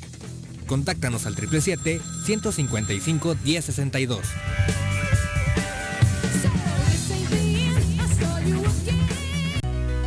En Morelos las y los diputados trabajan por leyes con justicia social y de beneficio para todos. A partir de este año, las actas de nacimiento no pierden vigencia, así que ya no tendrás que gastar más para realizar tus trámites. Con acciones como esta, Morelos avanza. 54 legislatura. Congreso del Estado de Morelos. Cafetería, tienda y restaurante Punto Sano. Contamos con comida vegana y vegetariana, porque nos preocupamos por tu salud. Ven y conoce nuestros productos orgánicos y suplementos alimenticios. Al interior de Plaza Andrómeda, local 19, en calle Pericón, Lomas de la Selva. Contáctanos al 372-3514 o búscanos en Facebook como Punto Sano Cuernavaca.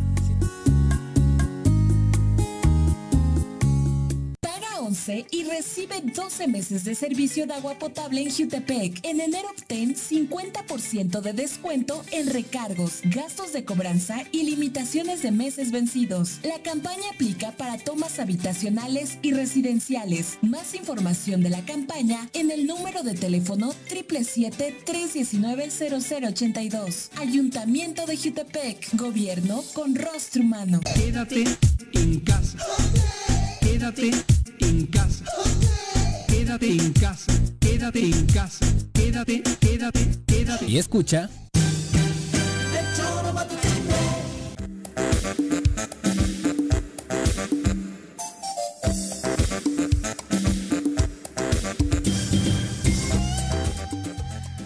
2 con 19, muchas gracias por continuar con nosotros. Bueno, vamos a pasar a un diálogo interesante en torno a- al futuro económico de Morelos en medio de esto que estamos viviendo, que es eh, la pandemia, sus consecuencias y demás. Y por supuesto, eh, ¿quién mejor que para platicarnos de ello que empresarios morelenses? Nos acompaña eh, en cabina Iván Elizondo, titular de Canacintra, a quien saludamos con muchísimo gusto. Muchas Bienvenido. Gracias por la invitación, te agradezco mucho. Al contrario, gracias por acompañarnos. Bienvenido. Gracias. Y también nos acompaña Samuel Rivera de ADM. Bienvenido. Muchas gracias también por la invitación. Gracias. No, al contrario, Hola, Samuel. muchas gracias Hola, hola. Tú eres joven, por cabrón, ¿no? acompañarnos. Me veo más de lo que soy, pero sí. ah, ¿Cuántos ¿sí? me calculas?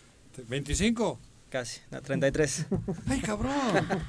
Es el la cubrebocas que no me deja Yo creo, yo creo. A mí no me preguntes. No, a ti no, porque ahí la podemos cagar. Como andas pelón, cabrón. Iván, si te parece, iniciamos contigo. Cuéntanos cómo espera el empresariado morelense este 2021 después de los retos que nos dejó heredados la pandemia y que todavía nos puede heredar algunos más. Yo, yo creo que tenemos que hablar ya de dos o tres años en donde la situación, eh, situación económica o el crecimiento económico no ha sido el óptimo. Sin lugar a dudas, el año pasado fue un año eh, completamente inusual, no me voy a meter mucho en el tema porque Sí. es obvio para todos nosotros, en el que fíjate que muchas empresas y personas físicas vivieron o del crédito o de sus ahorros. Claro. Y ese crédito y ahorro se se ha acabó. acabado, ¿no? Entonces, eh, consideramos, y lo estamos viendo a través de diferentes reuniones que tenemos con nuestros afiliados, que la situación está compleja y que de alguna manera se han perdido muchas cadenas productivas o cadenas de, de comercialización, Ujú. eh, tanto a nivel estatal, municipal y obviamente a nivel nacional. ¿no? Este no es un tema porque de repente se, se politiza, etcétera, que es un problema del gobierno, no gobierno, es un, es- es un tema de una situación eh, y multivariable claro. que nos ha afectado de- de- Inesperada. de- inesperada, Ajá, eso que nos cierto. ha ah, lle- llevado, creo yo y espero, a muchos a aprender, Ujú. ¿no? Porque es lo que hemos intentado dentro de la cámara es, ok, ya nos pasó esto, ahora cómo yo puedo acercarte diferentes tipos de elementos y herramientas como eh, con el aprendizaje Claro. para poder tratar de recuperarlo. Sin lugar a dudas no será un tema sencillo y, y- y- lo vemos, y lo voy a decir así de manera concreta, Mm. extremadamente complejo.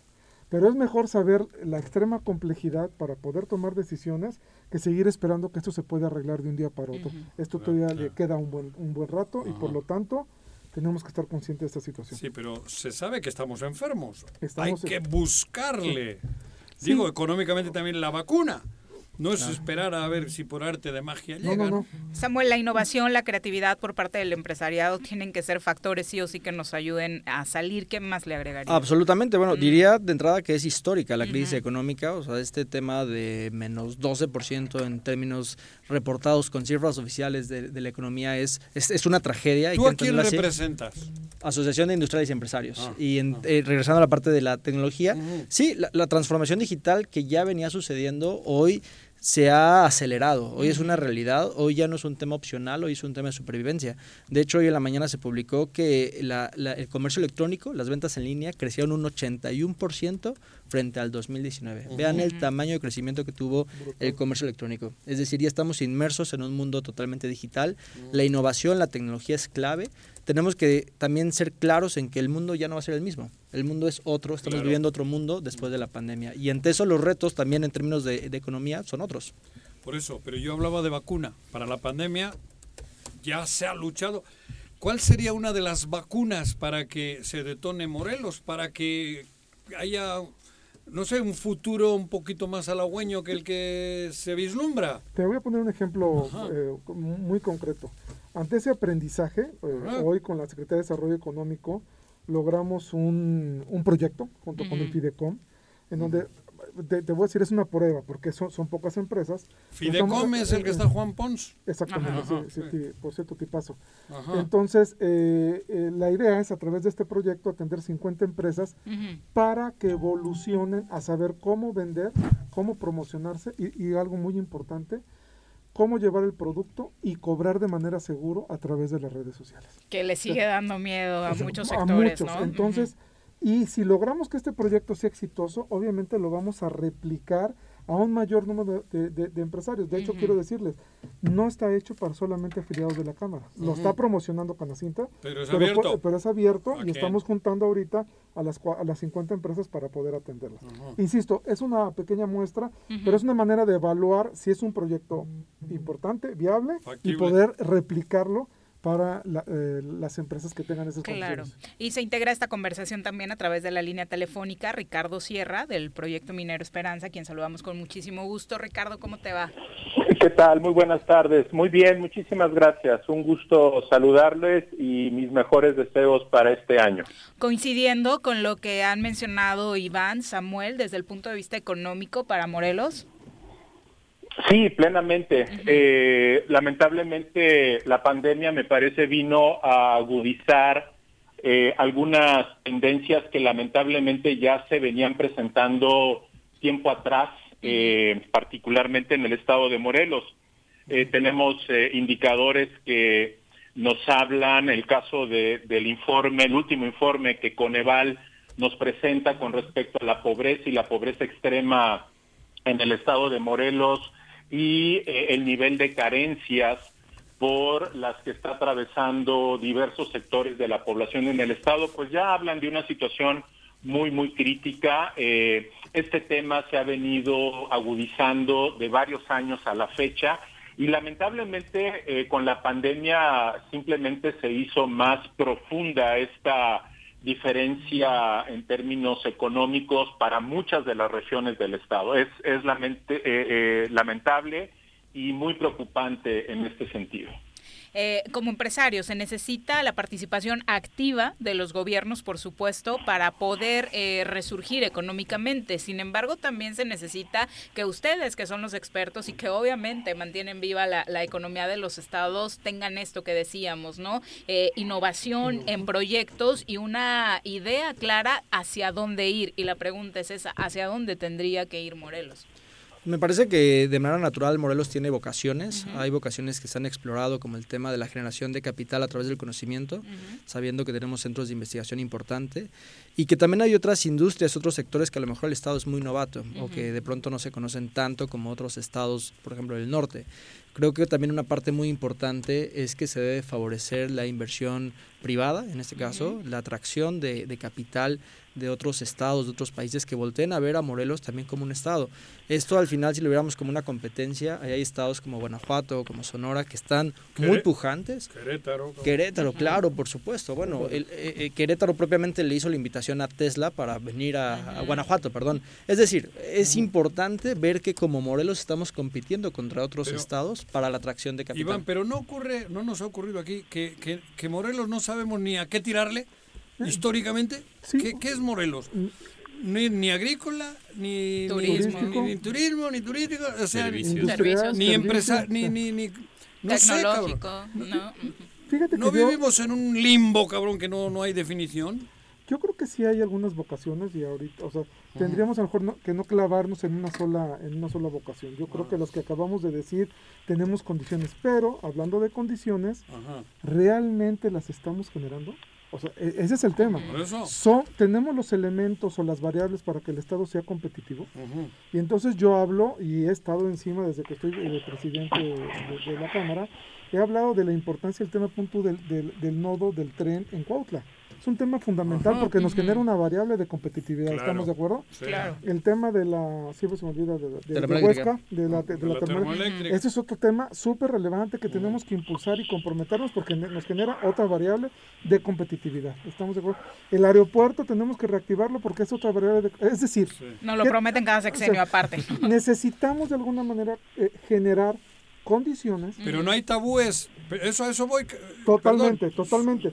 Y uno de ellos, ahorita que escucho a- al representante de la, o al vocero de la mina, ese es otro tema fundamental. Oye, hay una empresa que quiere invertir, si no me equivoco, 400 millones de dólares, que va a generar una nueva eh, línea productiva. Un detonante. un- Oh, línea productiva que va a detonar empleo, o sea, directo, indirecto, nuevas cadenas de, de- de valor, la gente va a aprender a hacer otras cosas. Hay que poner el ejemplo muy concreto del norte de Iguala, si no me equivoco, cómo ha crecido en el estado de Guerrero el tema de la mina y ha impactado económicamente de una manera maravillosa. Entonces, eh, no sé si con esto contesto, Juan. O sea, es Sí. decir, tenemos que generar condiciones para que empresas como, la, eh, en este caso, la, la- la Esperanza. mina, puedan venir y podamos ser un ejemplo de poder atraer inversión. Pero- porque tenemos un espacio o nuestro Pero ahí hablo yo de los tabúes que a veces traemos por ahí, unos traumas que hay que aclararlos y, y- y- y que desaparezcan. Porque hay eso, Querétaro detonó porque se quitaron muchos tabúes y muchas cosas y Querétaro es uno de los estados más prósperos, ¿no? Tenemos que abrir. Y Morelos siempre ha vivido ahí medio en la brujería, cabrón. Pero los proyectos mineros de alguna u otra forma eh, en muchos puntos del mundo siguen generando algunas resistencias. Eh, Ricardo, ¿qué le dirías a esa gente que sí, por un lado dice que venga la inversión, pero por otro lado dice, pero si es de este tipo, mejor no? Sí, eh, hay que hay que ser muy claros en este sentido y en otra en otro momento tuvimos la oportunidad de comentar al respecto. Por supuesto, como cualquier sector industrial, eh, hay procesos que se han ido mejorando, han ido innovando y eh, no hay que perder de vista que este sector eh, tiene una serie de regulaciones muy importantes en los tres órdenes de gobierno, no solo el federal, que es el que finalmente autoriza el desarrollo de proyectos de esta naturaleza, también los gobiernos de los estados tienen eh, eh, aspectos que hay que regular, los ayuntamientos municipales también. Como todo proceso industrial, eh, la minería en México ha evolucionado, ha cambiado, tiene muy claro el sector lo que se tiene que hacer y lo que no se debe de hacer, los retos a los que se está enfrentando y hoy podemos asegurar, y ese es parte del interés de Esperanza Silver de México en el estado de Morelos, en efecto es una inversión de alrededor de 450 millones de dólares para 10 años, estaríamos generando 6 mil empleos, de los cuales 1.500 serían de manera directa. Y lo más importante, eh, estamos plenamente convencidos que la mejor manera de llevar a cabo un proyecto de esta naturaleza, en principio, es con un consenso social adecuado. Llevamos varios años trabajando ya en la comunidad de San Agustín Tetlama, en el municipio de, de Temisco. Hemos estado cerca también de la comunidad de Santa Cruz Milpillas, que por cierto no hay que olvidar, es esta comunidad que prácticamente quedó abandonada después de que se cerró el tiradero de basura de, de la comunidad de Tetlama, justamente. Y por otro lado, el respeto irrestricto al Estado de Derecho. Esta es una actividad que está muy regulada en todos los temas y que eh, justo estamos obligados nosotros a presentar toda la evidencia técnica y toda la evidencia científica para que el desarrollo del proyecto esté estrictamente apegado a derecho. En eso estamos trabajando y ese es nuestro compromiso. Una de las cosas que se pide en cualquier inversión, Samuel, por supuesto, es que llegue eh, la inversión a Morelos y de pronto siguen comprando fuera, ¿no? Uno de los compromisos tendría que ser que los proveedores fueran eh, locales. Definitivamente, como, como señalaba Iván, en este caso en el, en el estado vecino de Guerrero, donde se ha creado cadenas de proveeduría, donde proveedores locales justamente son los que están derivando en dar servicios a este tipo de empresas con este tamaño de inversiones y por supuesto el desarrollo también de trabajos de otra índole, con una especi- especialidad técnica, con por supuesto un mejor salario. Entonces me parece que hay que entender el proyecto como un proyecto que impacta mucho, que, que genera esta cadena de valor, tanto lo laboral como lo empresarial, también la creación de emprendedores y pone a Morelos a nivel y al conocimiento de una industria que en otros estados es perfectamente normal, perfectamente regulada y que como en el caso de Sonora, el, más del 15% de su Producto Interno Bruto es por esta industria. Claro. Ricardo. Oye, Ricardo, es un tema que históricamente está satanizado. Digo, la verdad, ¿no? Hay, hay, hay muchos tabúes y muchos rollos que, que a cualquiera, pues al principio dice, ah, cabrón, la mina nos va a contaminar el subsuelo, nos va a dar en la madre a toda la, la región. Ese Sí. es el verdadero tema donde todavía los que están en contra o la, la gente que cree que no, sigue argumentando eso. ¿Cómo, ¿Cómo convencer a la población de que eso no ocurre, cabrón? Sí, totalmente de acuerdo. Lamentablemente sí hay que reconocer que ha habido problemas importantes en distintas partes de la República con, respecto a prácticas Ajá. no adecuadas con respecto al desarrollo de la industria. Hasta ilegales, que- ¿no? ¿Perdón? Y hasta ilegales, supongo. Sí, lamentablemente. Clandestinas. eh, hemos tenido de todo, por supuesto, eh, pero evidentemente la industria eh, ha aprendido de estas eh, lecciones equivocadas, ha evolucionado hacia formas distintas de hacer las cosas y se ha propuesto justo un tema central que es eh, hacernos de la mejor evidencia técnica y de la mejor evidencia científica para demostrar que es factible llevar a cabo una actividad de esta naturaleza, minimizando los riesgos tanto a la salud pública como al medio ambiente y sus recursos naturales, generando estrategias para la compensación de impactos, para generar la reversión de otros impactos y garantizar que a la vuelta del tiempo eh, tú te conviertas en un promotor del desarrollo regional. Nosotros hemos dicho con mucha claridad que nuestro compromiso para el desarrollo de este proyecto es a lo largo de 10 años, que es la vida útil de este, de este proyecto, pero estamos muy conscientes de que necesitamos ayudar al desarrollo de las distintas comunidades que están asentadas en el municipio de Temisco, Miacatlán y Xochitepec, pero hay otros dos factores que son centrales y en los que hemos estado nosotros mencionando nuestro compromiso. Uno es la conservación y el mantenimiento de la zona arqueológica de Xochicalco, Respeto. que vive que vive un tema muy muy crítico por la falta de recursos económicos y el otro tema que se olvida y que lamentablemente muchas de estas voces críticas eh, no lo traen a colación. Una, la región vive un problema de impacto ambiental muy severo. Todos los cauces de agua que cruzan por la región están contaminados. Ajá. El tiradero de basura de Tetlama fue cerrado administrativamente, pero no hubo ningún trabajo de remediación en este sentido. Entonces, nuestro compromiso es llegar a la región, crear las condiciones para promover el desarrollo sustentable, la mejora en la calidad de vida de las personas e incidir en la solución de estos problemas que hemos comentado. Ricardo, y después de los 10 años, ¿qué proyectos habría? ¿Qué, qué, qué, qué pasaría en, en la región? Sí, ese es un tema central y qué bueno que me lo preguntan, porque justo uno de los temas que más se ha criticado a la industria históricamente es el hecho de que se cierran y se abandonan las instalaciones y ya no hay ningún trabajo en este sentido.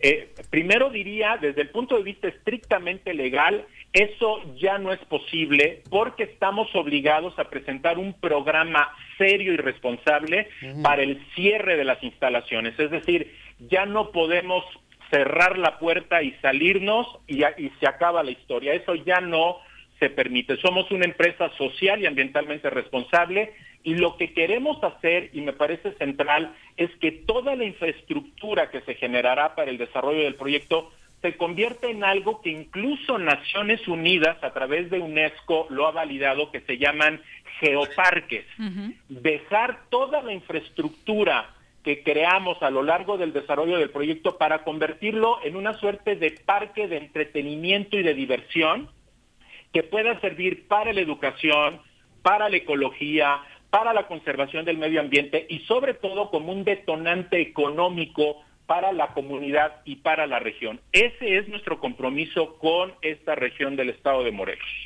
Iván, ¿le agregarías algo a los compromisos que un proyecto de este tipo pudiera eh, tener eh, para aterrizar en Morelos? Fíjate que yo Ujú. tuve la oportunidad cuando inicié también, insisto, en Canacintra, Ujú. de, de- de pedir información a la empresa, Claro. ¿no? Y, y la verdad es que en automático se sentaron conmigo, me explicaron las razones, los ejemplos, porque también hay que hablar de, ya de ejemplos que han sucedido, y la verdad es que esa es la razón por la cual yo he hablado en varias ocasiones a favor de este proyecto, no solamente el tema del impacto económico, porque a mí también me preocupaba el tema del medio ambiente, hay que ser conscientes del asunto. Cuando me platican todo lo que hay alrededor de esta nueva, como le llaman, la nueva minería del siglo XXI, si no me equivoco así le llaman, te das cuenta que hay muchísimas eh, características nuevas en este tema de la minería y por lo tanto soy un convencido de que este puede ser un tema de extrema relevancia para nuestro estado. Detonante. Totalmente. De entrada, de pronto se pone a los empresarios la etiqueta de pues solo piensan en su bienestar o en su economía Sí. y, y demás y cero les importa el impacto ambiental que pueda quedar en, en esa zona. ¿Realmente es así el empresariado? Me parece que eso es parte de la satanización que ha existido históricamente, ¿no? En estos vicios o en, este, en estos estigmas. Pero no, en realidad la conciencia, hablando de humanidad... Además, esta pandemia nos está poniendo todos en nuestro a- lugar, ¿eh? a- Además, además es una Esta clara- pandemia nos sirve para... Ah, cabrón. Sobre otro- nuestra relación con el planeta. Claro. Es correcto, pero hay que entender los, justo los conceptos de desarrollo sostenible, que esta parte definitivamente tenemos que entender el progreso de la humanidad.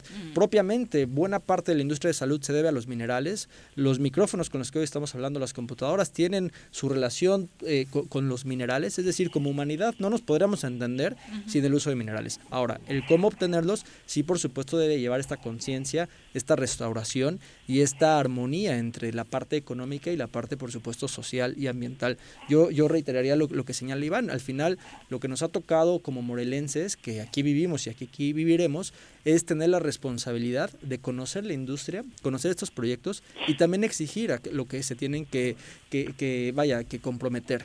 En Sí, ese- porque ha- hay mucho cara dura. Porque tener las barrancas como las tenemos durante Sí. décadas, que es una verdadera porquería, Claro, un crimen. sí, exacto. Y luego, viene Y luego la- salir con bandera de con ecologista, bandera de ¿no? ecologista, Sí. cabrón. Esa esa ya- falsedad. Por eso hablaba Sí. de Morelos, un Morelos raro. Ya lo decía eh, eh, el voceo, Ricardo.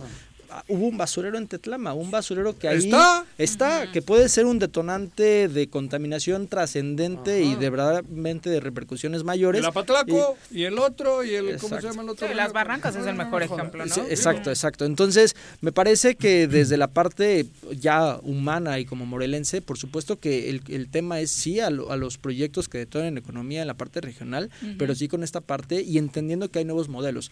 Creo que no hay que ver a, a- a esta industria, la industria minera o a otras industrias como se hacía hace siglos. Hoy es un tema nuevo, hoy hay tecnología, hoy hay innovación, hoy hay regulación, que también es muy importante y hay que como morelenses pues voltear a ver otros casos, ya también lo decía Iván, otros ejemplos reales del cómo sí y en ese sentido tendría, tendríamos que ir en contra de nuestro propio desarrollo si nos ponemos en contra de un proyecto así. Ricardo, eh, obviamente parece que con los empresarios llevas avanzado el tema de la socialización, conocen eh, cómo está funcionando, con la sociedad, con la población alrededor de eh, donde operarían, cómo va el tema, y te preguntaría también, porque así lo está haciendo a través de redes sociales el académico Gerardo Valencia, eh, que es un tema que también se debe llevar a discusión y socializar con los centros de investigación y educativos en Morelos, donde también tenemos eh, pues fuerte representación. Sí, sin duda, y en un estado con las características del nuestro, donde hay un número muy importante de centros de investigación en distintas materias, pues para nosotros esa es una enorme oportunidad para iniciar procesos multidisciplinarios de reflexión con respecto al proyecto. Empezaría rápidamente diciendo, primero, tenemos una presencia ya de varios años en San Agustín Tetlama, hemos estado trabajando también con Santa Cruz Milpillas y nos hemos convertido en aliados estratégicos con ellos para ir buscando soluciones a muy diversos problemas que lamentablemente, hay que decirlo como es, el Estado en su conjunto no ha podido resolver. Temas asociados a la salud, a la educación, a la pandemia en este momento, al trabajo productivo, resolver temas básicos como el abasto del agua, mejora en la calidad de vida de las personas. Nosotros hemos estado presentes ahí tratando de ayudar desde eh, nuestra perspectiva a que eh, la comunidad conozca eh, con plenitud lo que estamos haciendo y cómo lo estamos haciendo. Pero también agregaría que en esta reflexión multidisciplinaria nosotros estamos obligados a hacer todos los estudios que nos permitan demostrar en efecto con evidencia técnica y científica, como ya lo he comentado, todas y cada una de las etapas del desarrollo del proyecto. Y es precisamente este año, se nos han ido recorriendo los tiempos precisamente por la pandemia, donde estaríamos concluyendo todos estos estudios técnicos precisamente para contar con toda la información, con toda la evidencia técnica y científica en materia de medio ambiente, en materia de calidad del agua, en materia de calidad de suelo, en materia atmosférica, etcétera, etcétera, eh, el acuífero, en fin, todas estas dudas y preocupaciones que hay con respecto a proyectos de este tipo, precisamente para estar en condiciones de sentarnos con todos los especialistas y abrir un debate y discutir con respecto al desarrollo del proyecto. Hemos hecho una evaluación regional muy puntual, tenemos los inventarios florísticos y faunísticos de toda la región, tenemos los estudios de calidad del agua y calidad del suelo en la zona. Estamos por llevar a cabo en las próximas semanas el estudio de geotecnia que nos va a poder eh, eh, permitir entender el comportamiento del suelo y subsuelo en esta zona. Es decir, es un paquete muy grande de estudios técnicos que todavía estamos haciendo y que precisamente es parte de nuestra responsabilidad no solo para cumplir ante la autoridad, que es vital hacerlo, si no, no tendríamos las autorizaciones, sino para demostrar por la vía de los hechos que la información técnica con la que nosotros contamos es de primera calidad. Y agregaría algo más por último, lo hacemos con eh, investigadores y científicos de la más alta calidad en este sentido, reconocidos a nivel internacional, para que también quede claro que estamos contribuyendo de la mejor manera con esta evidencia técnica y científica de la que he hablado. Ricardo, para la población, ¿hay algún lugar en la web donde podamos enterarnos más a fondo del proyecto? Sí, estamos construyendo distintas plataformas para eh, poder eh, informar y estar informando en la, en la red. Eh, de qué estamos haciendo y cómo lo estamos haciendo, en la medida en que vayamos avanzando eh, con la solución técnica de varios de los proyectos que todavía, de los estudios que todavía tenemos que hacer, por supuesto lo iremos informando y vamos a ir creando, por supuesto, una página específica para el desarrollo del proyecto en la medida en que ya tengamos más y mejor información al respecto. Perfecto, pues muchísimas gracias Ricardo, buenas tardes. Al contrario, un gusto saludarlos. Muchas gracias. Adiós, Ricardo. Y a manera de conclusión, Iván eh, Samuel, eh, para compartirle a la población que los tenemos por acá, muy preocupados por el tema de generación de empleos, más allá de que este proyecto de Esperanza Silver aterrice o no, ¿qué perspectivas se vislumbran para 2021? Pues creo que definitivamente estamos ante un momento históricamente trágico, la, la, recuperación no será rápida, pero también el mensaje quizás sería hay que entenderlo como oportunidades. La transformación digital es una realidad, el mundo no será el mismo y hoy la ventaja es que la tecnología es algo que permite a empresas de cualquier tamaño y cualquier sector incorporarse en esto, incorporarse en el comercio electrónico, por poner un ejemplo, y en ese sentido aprovechar lo que hoy son oportunidades ya, ya, ya se leía, eh, justamente grandes de las empresas de base tecnológica que hoy son justamente íconos, uh -huh. fueron creados en la crisis del 2008.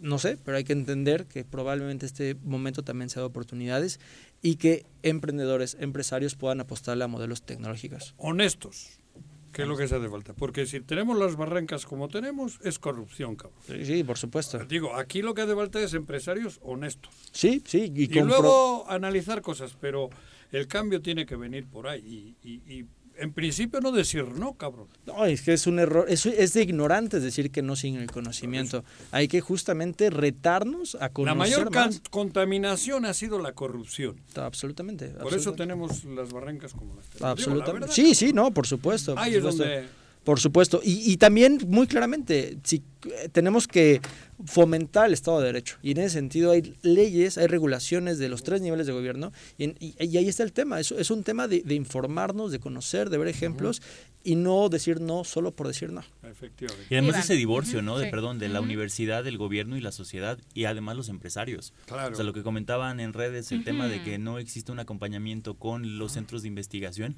es algo que hay que también poner atención. Nada más es el tema empresario-gobierno. Hay que voltear a ver el ente que puede ser normativo o regulador que se le ha dejado atrincherado en su espacio educativo, pero que es importantísimo claro, que se tome en cuenta, ¿no? Por supuesto. Pero lo que decíamos antes con el coronavirus, si tenemos un, un enemigo, y en este también hay un enemigo común, que es la situación económica, cabrón, Así que es. está en contra de todos. Sí, sí, sí. Hay que unirse para sacar adelante el, el, el, la situación económica, ¿no? Iván.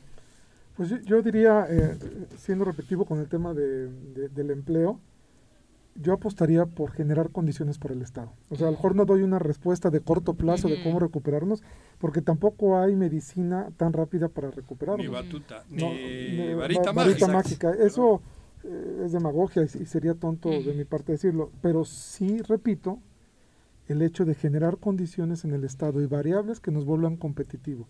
porque si somos competitivos, empresarios invertirán, los que estamos aquí podremos crecer y por lo tanto podremos generar una mayor base para el, eh, emplear gente. ¿Y para el bienestar? Sí, y yo apostaría también, con lo que lo dicen muy, muy, eh, lo, lo dicen muy, muy bien, el tema de generar tu propio negocio. No es el momento adecuado ahorita, o sea, pero sí tenemos la oportunidad de pensar, e investigar áreas de oportunidad, acercarse con las incubadoras de empresas que hay en el estado, etcétera, para empezar a prepararse, porque esto antes o después nos estaremos recuperando y tendremos que estar preparados. La pandemia de hace 100 años no lo permitía. Hoy aprovechamos que tenemos internet y hoy se puede generar economía desde cualquier lugar, cualquier computadora que tenga acceso a internet. Muchas gracias No, por acompañarnos. gracias, como siempre, Muy invitación. buena tarde. Son Gracias. las 2 con 49, volvemos. En tu puta casa, quédate en tu puta casa. Quédate. Y escucha. A pesar de la contingencia, el gobierno con rostro humano de Jutepec continúa apoyándote. No estás sola. En la instancia municipal de la mujer te proporcionamos asesoría jurídica y orientación psicológica. Comunícate al número de teléfono 777-320-3030. Ayuntamiento de Jutepec. Gobierno con rostro humano. ¿Quieres interactuar con nosotros?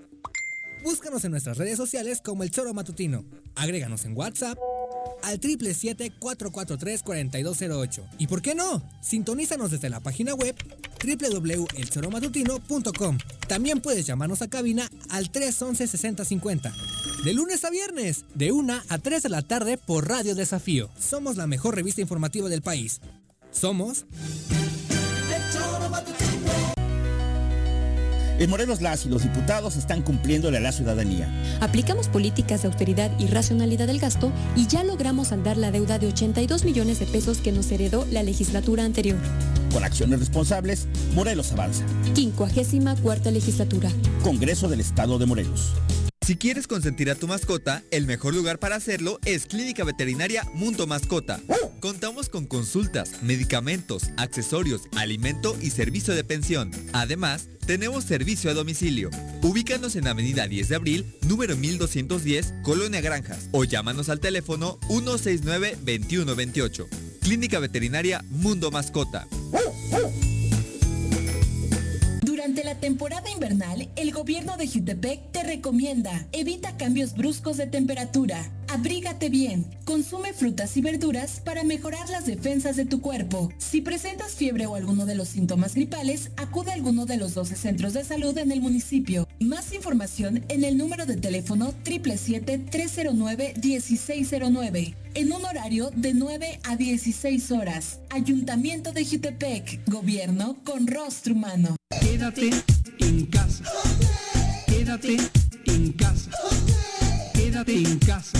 Quédate en casa. Quédate, quédate, quédate. Y escucha.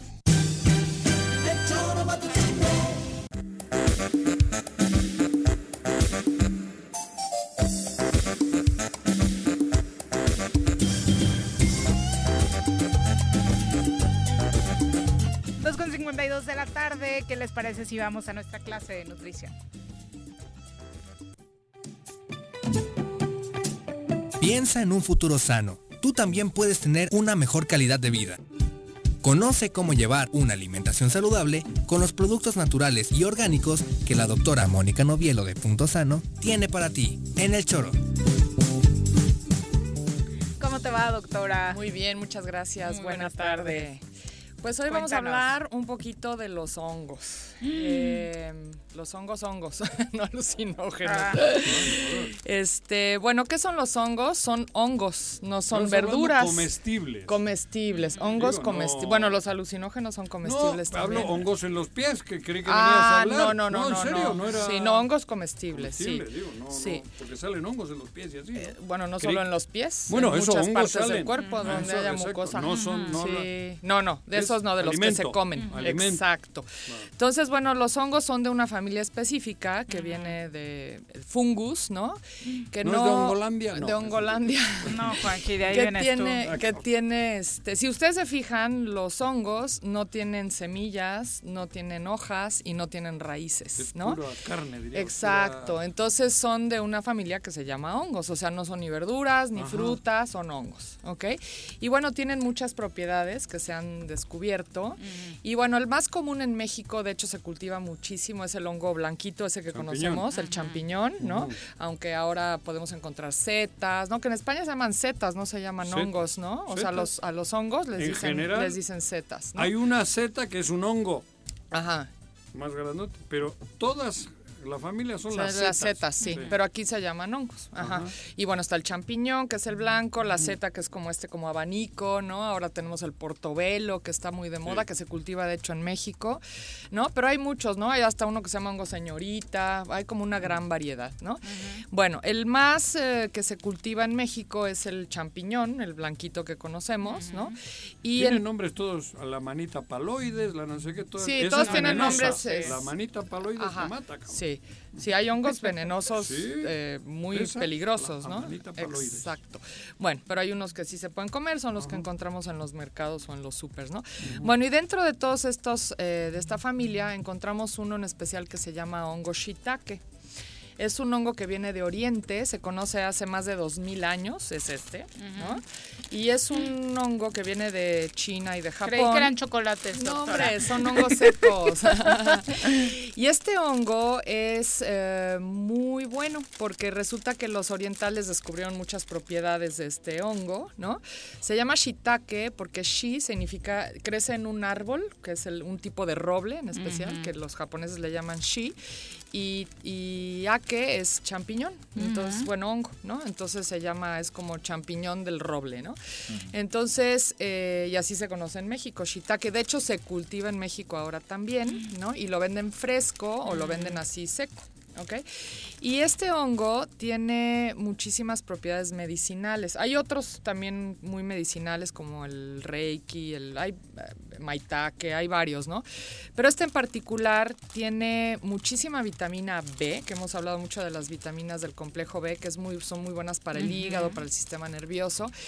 Y es un, un hongo que tiene muchísimo cobre y el cobre es algo específico para el sistema inmunológico. Mm. Entonces es un, es un hongo que nos va a fortalecer el sistema inmunológico y además se ha descubierto que tiene ciertas sustancias que son anticancerígenas, ¿sí? Tiene una cosa que se llama superóxido dimutasa que es como un gran antioxidante y entonces hace que nuestro cuerpo no se oxide. Una de las cosas es que lo va a mantener más joven, porque la oxidación ya hemos visto que nos envejece, ¿no? Claro. Entonces el, el ser un gran antioxidante hace que nuestro cuerpo se mantenga joven y otra es que es un gran anticancerígeno.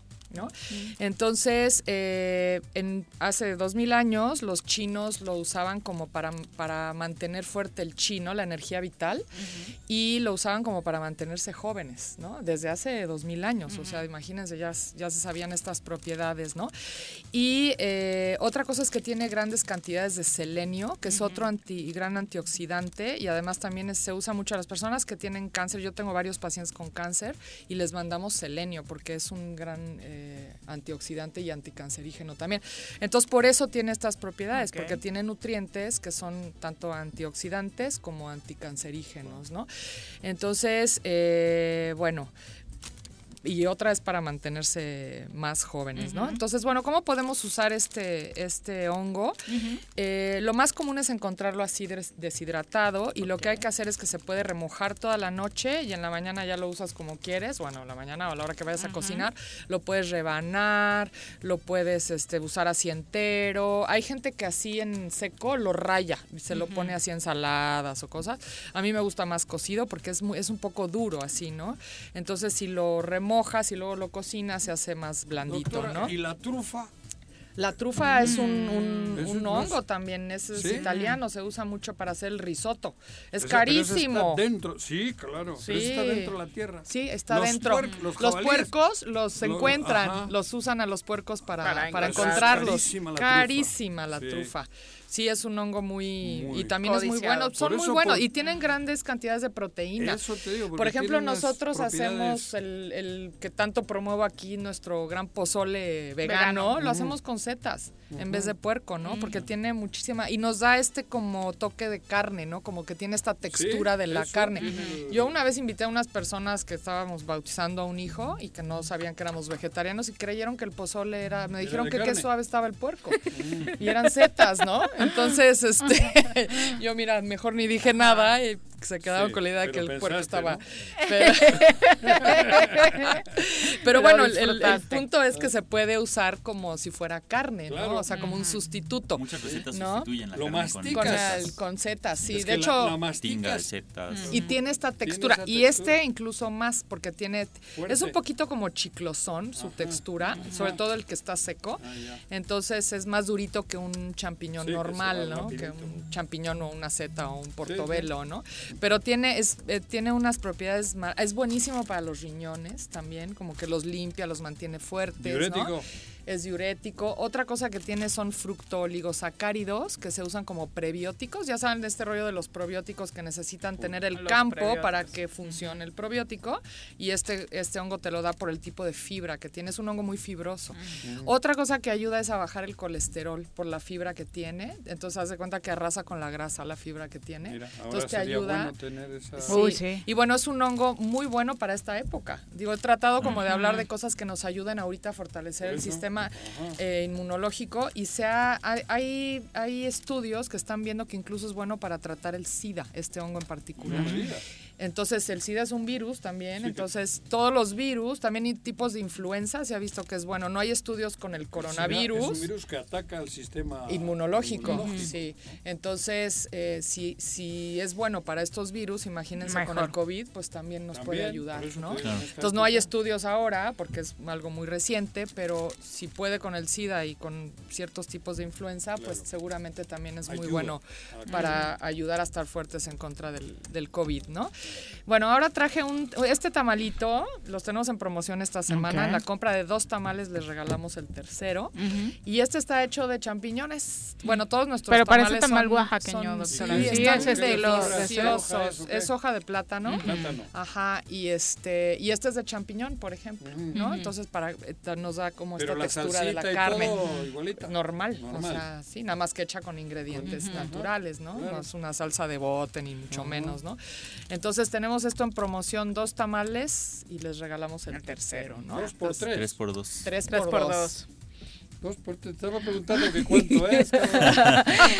Doctora, recuérdanos tu dirección. Estamos- Oye, ¿estos hongos los encontramos Los encontramos también? aquí conmigo en Punto Sano, en Plaza Andrómeda, en el local 19. Sí, buenísimos. Yo hago sopa de miso con esto, que el miso también es una maravilla porque es un fermento. Entonces el miso te da probióticos y este te da prebióticos, es una excelente combinación, ¿no?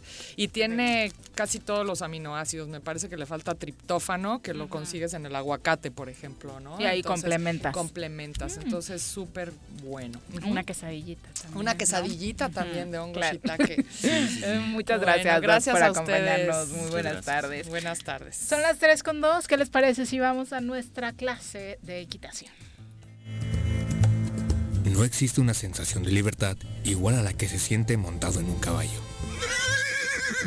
Ahí aprendes que la fuerza se complementa con la nobleza y la lealtad. Conoce más sobre los fieles corceles con nuestro experto Alboro en nuestra sección A Rienda Suelta.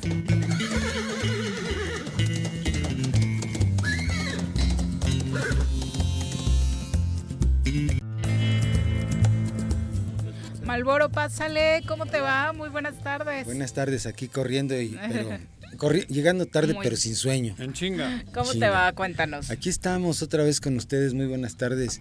y aquí pues platicando un poquito acerca de caballos. Hoy traigo un tema, como más bien vamos a, a subrayar un tema de cómo adquirir un buen caballo y qué es lo que necesitamos que el caballo sea bueno, a- adecuado para nosotros, ¿verdad? Porque hace, hace poco un amigo O sea- compró un caballo Ajá. y pues este es, es importante conocer algunos puntos. Ajá. O sea, es como cuando vas a comprar un coche. Más o menos, Juanjo, sí. Ver la factura que no se ha robado y luego analizar el motor y todo la el caballo que hay que verle. En el caso del, del carro, con la factura supongo que trae la fecha de, de- de fabricación del, del, Sí, del la carro. factura original, Y acá en el caballo, pues, pues yo te puedo decir, tiene 5 años y a lo mejor tiene 10, tiene 10 y a lo mejor tiene 20. Eso es un punto mucho, muy importante.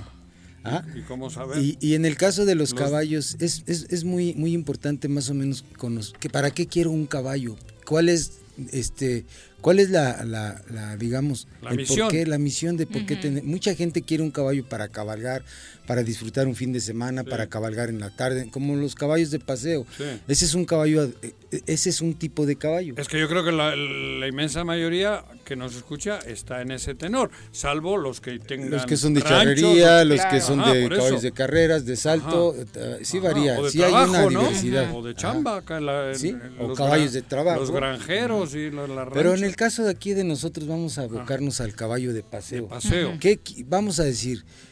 Juanjo quiere un caballo, y entonces Juanjo tiene un poco de conocimiento al respecto para adquirir un caballo. Pues entonces este se acerca a una persona que conozca al respecto, que es lo más adecuado, siempre asesorarse con alguien que realmente sabe. Sí, claro. Entonces llegan, eh, la, la persona que ofrece el caballo va a decir, tiene tal edad, tiene estado emocional, eh, la rienda es... es, eh, no te va a decir bien que está desvielado, Él- te va a te va a intentar decir vacunar, regularmente claro. que hay gente muy derecha que habla las cosas como son y así Sí, son, ¿no? pero- Y hay gente que desgraciadamente mm, se pasa de lista. Pero ¿no? mejor llevar a un experto. Siempre. Digo, supongo Ajá. yo, cabrón, porque hay tanta maldad. Te puede que te la estén dejando gato por liebre. Así es. O burro por sucede, caballo. por sucede, eso, y ha ¿no? sucedido, y muchas veces. En las edades y todo. En la edad, el estado físico del caballo, el estado emocional, cuidado. Entonces yo te digo, a ver, este ese caballo tiene 10 años y ya le checa uno la edad por medio de los dientes, el tamaño Eso de es los real, dientes, que la dentadura sí. determina más o menos la, la edad El del rango, caballo, sí, es la es lo es lo mejor, eh, así, salvo que tú sepas que el día que nació el caballo exactamente claro, llevas la fecha. Entonces, en ese caso la edad se determina por, por, por los dientes. Ya dice, sí tiene, sí tiene la edad que me dicen. Ahora vamos a verlo cómo anda de, de- físicamente. Le, lo mueve a ciertos ejercicios para caminarlo al caballo, para ver si de alguna manera no claudica, no afloja una mano, una pata. Ok, bueno, hasta ahí vamos bien. Y después dices, vamos a ver cómo anda de rienda. No, pues ya me dijeron que es buen caballito. Pues vamos a subirlo, hay que, hay que probarlo. Para ello una persona que sepa mover los caballos y, y en base a lo que te dice el, el- el vendedor, ¿no? No, pues mi caballo es charro, mi caballo trae rienda básica, mi caballo, tra- o sea, lo que trae- entonces tú- uno como conocedor tiene uno que probar si efectivamente sí es lo que es. Claro. Porque muchas veces ni siquiera es así. Caballos a veces con la- lastimados del hocico por un freno inadecuado o un manejo inadecuado, cosas así por el estilo. Por eso les digo que es demasiado muy importante siempre, siempre asesorarse con la persona adecuada y buscar el caballo adecuado. Una persona que, que, que conoce el medio, que se dedica en este caso, como en mi caso, digo, lo digo sin, sin afán de ser el único que, que sabe al respecto, pero sí te puede determinar qué es lo que tú necesitas, porque te pregunta qué tanto tiempo tienes montando, te, de- determina qué te aconseja, ¿no? Si tú eres una persona que tiene poquito de estar montando, pues tú, yo, yo te puedo sugerir este tipo de caballo. Ya tienes más tiempo, pues entonces este tipo de caballo. Ajá. Cada uno debe de tener el caballo adecuado. En este caso, para los principiantes, un caballo de 8 a 10 años, hasta 12 años es excelente edad. Para principiantes, la, la edad de un caballo adecuada para, para una persona que inicia en este medio, que es muy bonito. Exacto. Ajá. Y para todos los que van iniciando siempre es bueno consultarte. Siempre es bueno consultar, consultarnos, ahí estamos con ustedes, en el rancho de la media luna, por supuesto que sí, ahí estamos a sus órdenes. En, Cuéntanos la dirección, el teléfono. en el triple siete quince cincuenta y uno cero sesenta y dos, en el rancho de la media luna, ahí estamos a sus órdenes y también les conseguimos caballos para cabalgar, para lo que gusten, ahí estamos a sus órdenes. Y enseñar a montar. Y enseñar a montar, les enseñamos a montar, claro que sí, el manejo adecuado de, de montar y de manejar un caballo. Ajá. Muchas gracias. El otro Álvaro, día estuve contigo y vi cómo cruzabas una- un caballo. y una Ay, no, ni me recuerdas ese video. No, no, ¿Por no, qué? no. ¿Qué no, pasó? No, no, no. ¿Pornográfico? Te lo van a bajar por pornográfico, Juan José. cabrón. No, fue lo más, sí. Estuvo bien. cabrón. Estuvo excelente, de Pero verdad. Dos veces grabé y las dos, el caballo rápido, ¿eh? Sí. Cabrón. Ni ¿Tu siquiera le intención invitó. cuál era? Compartiendo el acto sexual de los caballos, Juan José. No, era por eso, para que el Malboro Sí, en el- hay en que el fíjate, luna. Solo claro falta que, es- te acusen de zoofílico los es- troles, ¿eh? No. Es bien El importante. caballo hubo un rato que yo no sé si quería sexo oral o andaba Sí, como que andaba, como sí, Andaba ahí perdido. un poquito Andaba la, perdido el caballo, cabrón. la- sí, ni tan perdido, no te creas. No, ¿eh? bueno. pues ahí estamos a sus Muchas órdenes. gracias por acompañarnos. Hasta luego y buenas tardes. Bueno, hace unos minutos el alcalde de Yautepec, Agustín Alonso, acudió a la Secretaría de Gobernación, presentó un documento y solicitó el ingreso de la Guardia Nacional a su localidad, luego de que, este caso que conocemos terrible, semanas atrás, elementos de la CES Morelos, pues estuvieran involucrados en la desaparición de dos personas, ¿no? Eh, ya sabemos toda esa historia, pidió el alcalde de Yautepec el ingreso de la Guardia Nacional, dio conferencia el secretario de Gobernación, de Gobierno en Morelos, Pablo Ojeda, diciendo que bueno, era un tema que ya estaba resuelto, que dejara de politizar el asunto, era una petición que le hacía al alcalde de Yautepec y bueno, ahora pues se formaliza esta petición, ¿no? Sí, pero además Agustín actuando siempre dando la cara. Y no, no soy su vocero. Pero paso que da es dando la cara y, y- dándole resultados a, a sus, a sus Sobre todo en ciudadanos. un ¿no? tema tan Porque el otro día lo triste fue que Agustín de- dice, yo le estaba diciendo que había un pedo con el secretario de seguridad que, lo, que puso el gobierno del estado en Yautepec y le pidió que lo cambie hasta que ocurrió esto.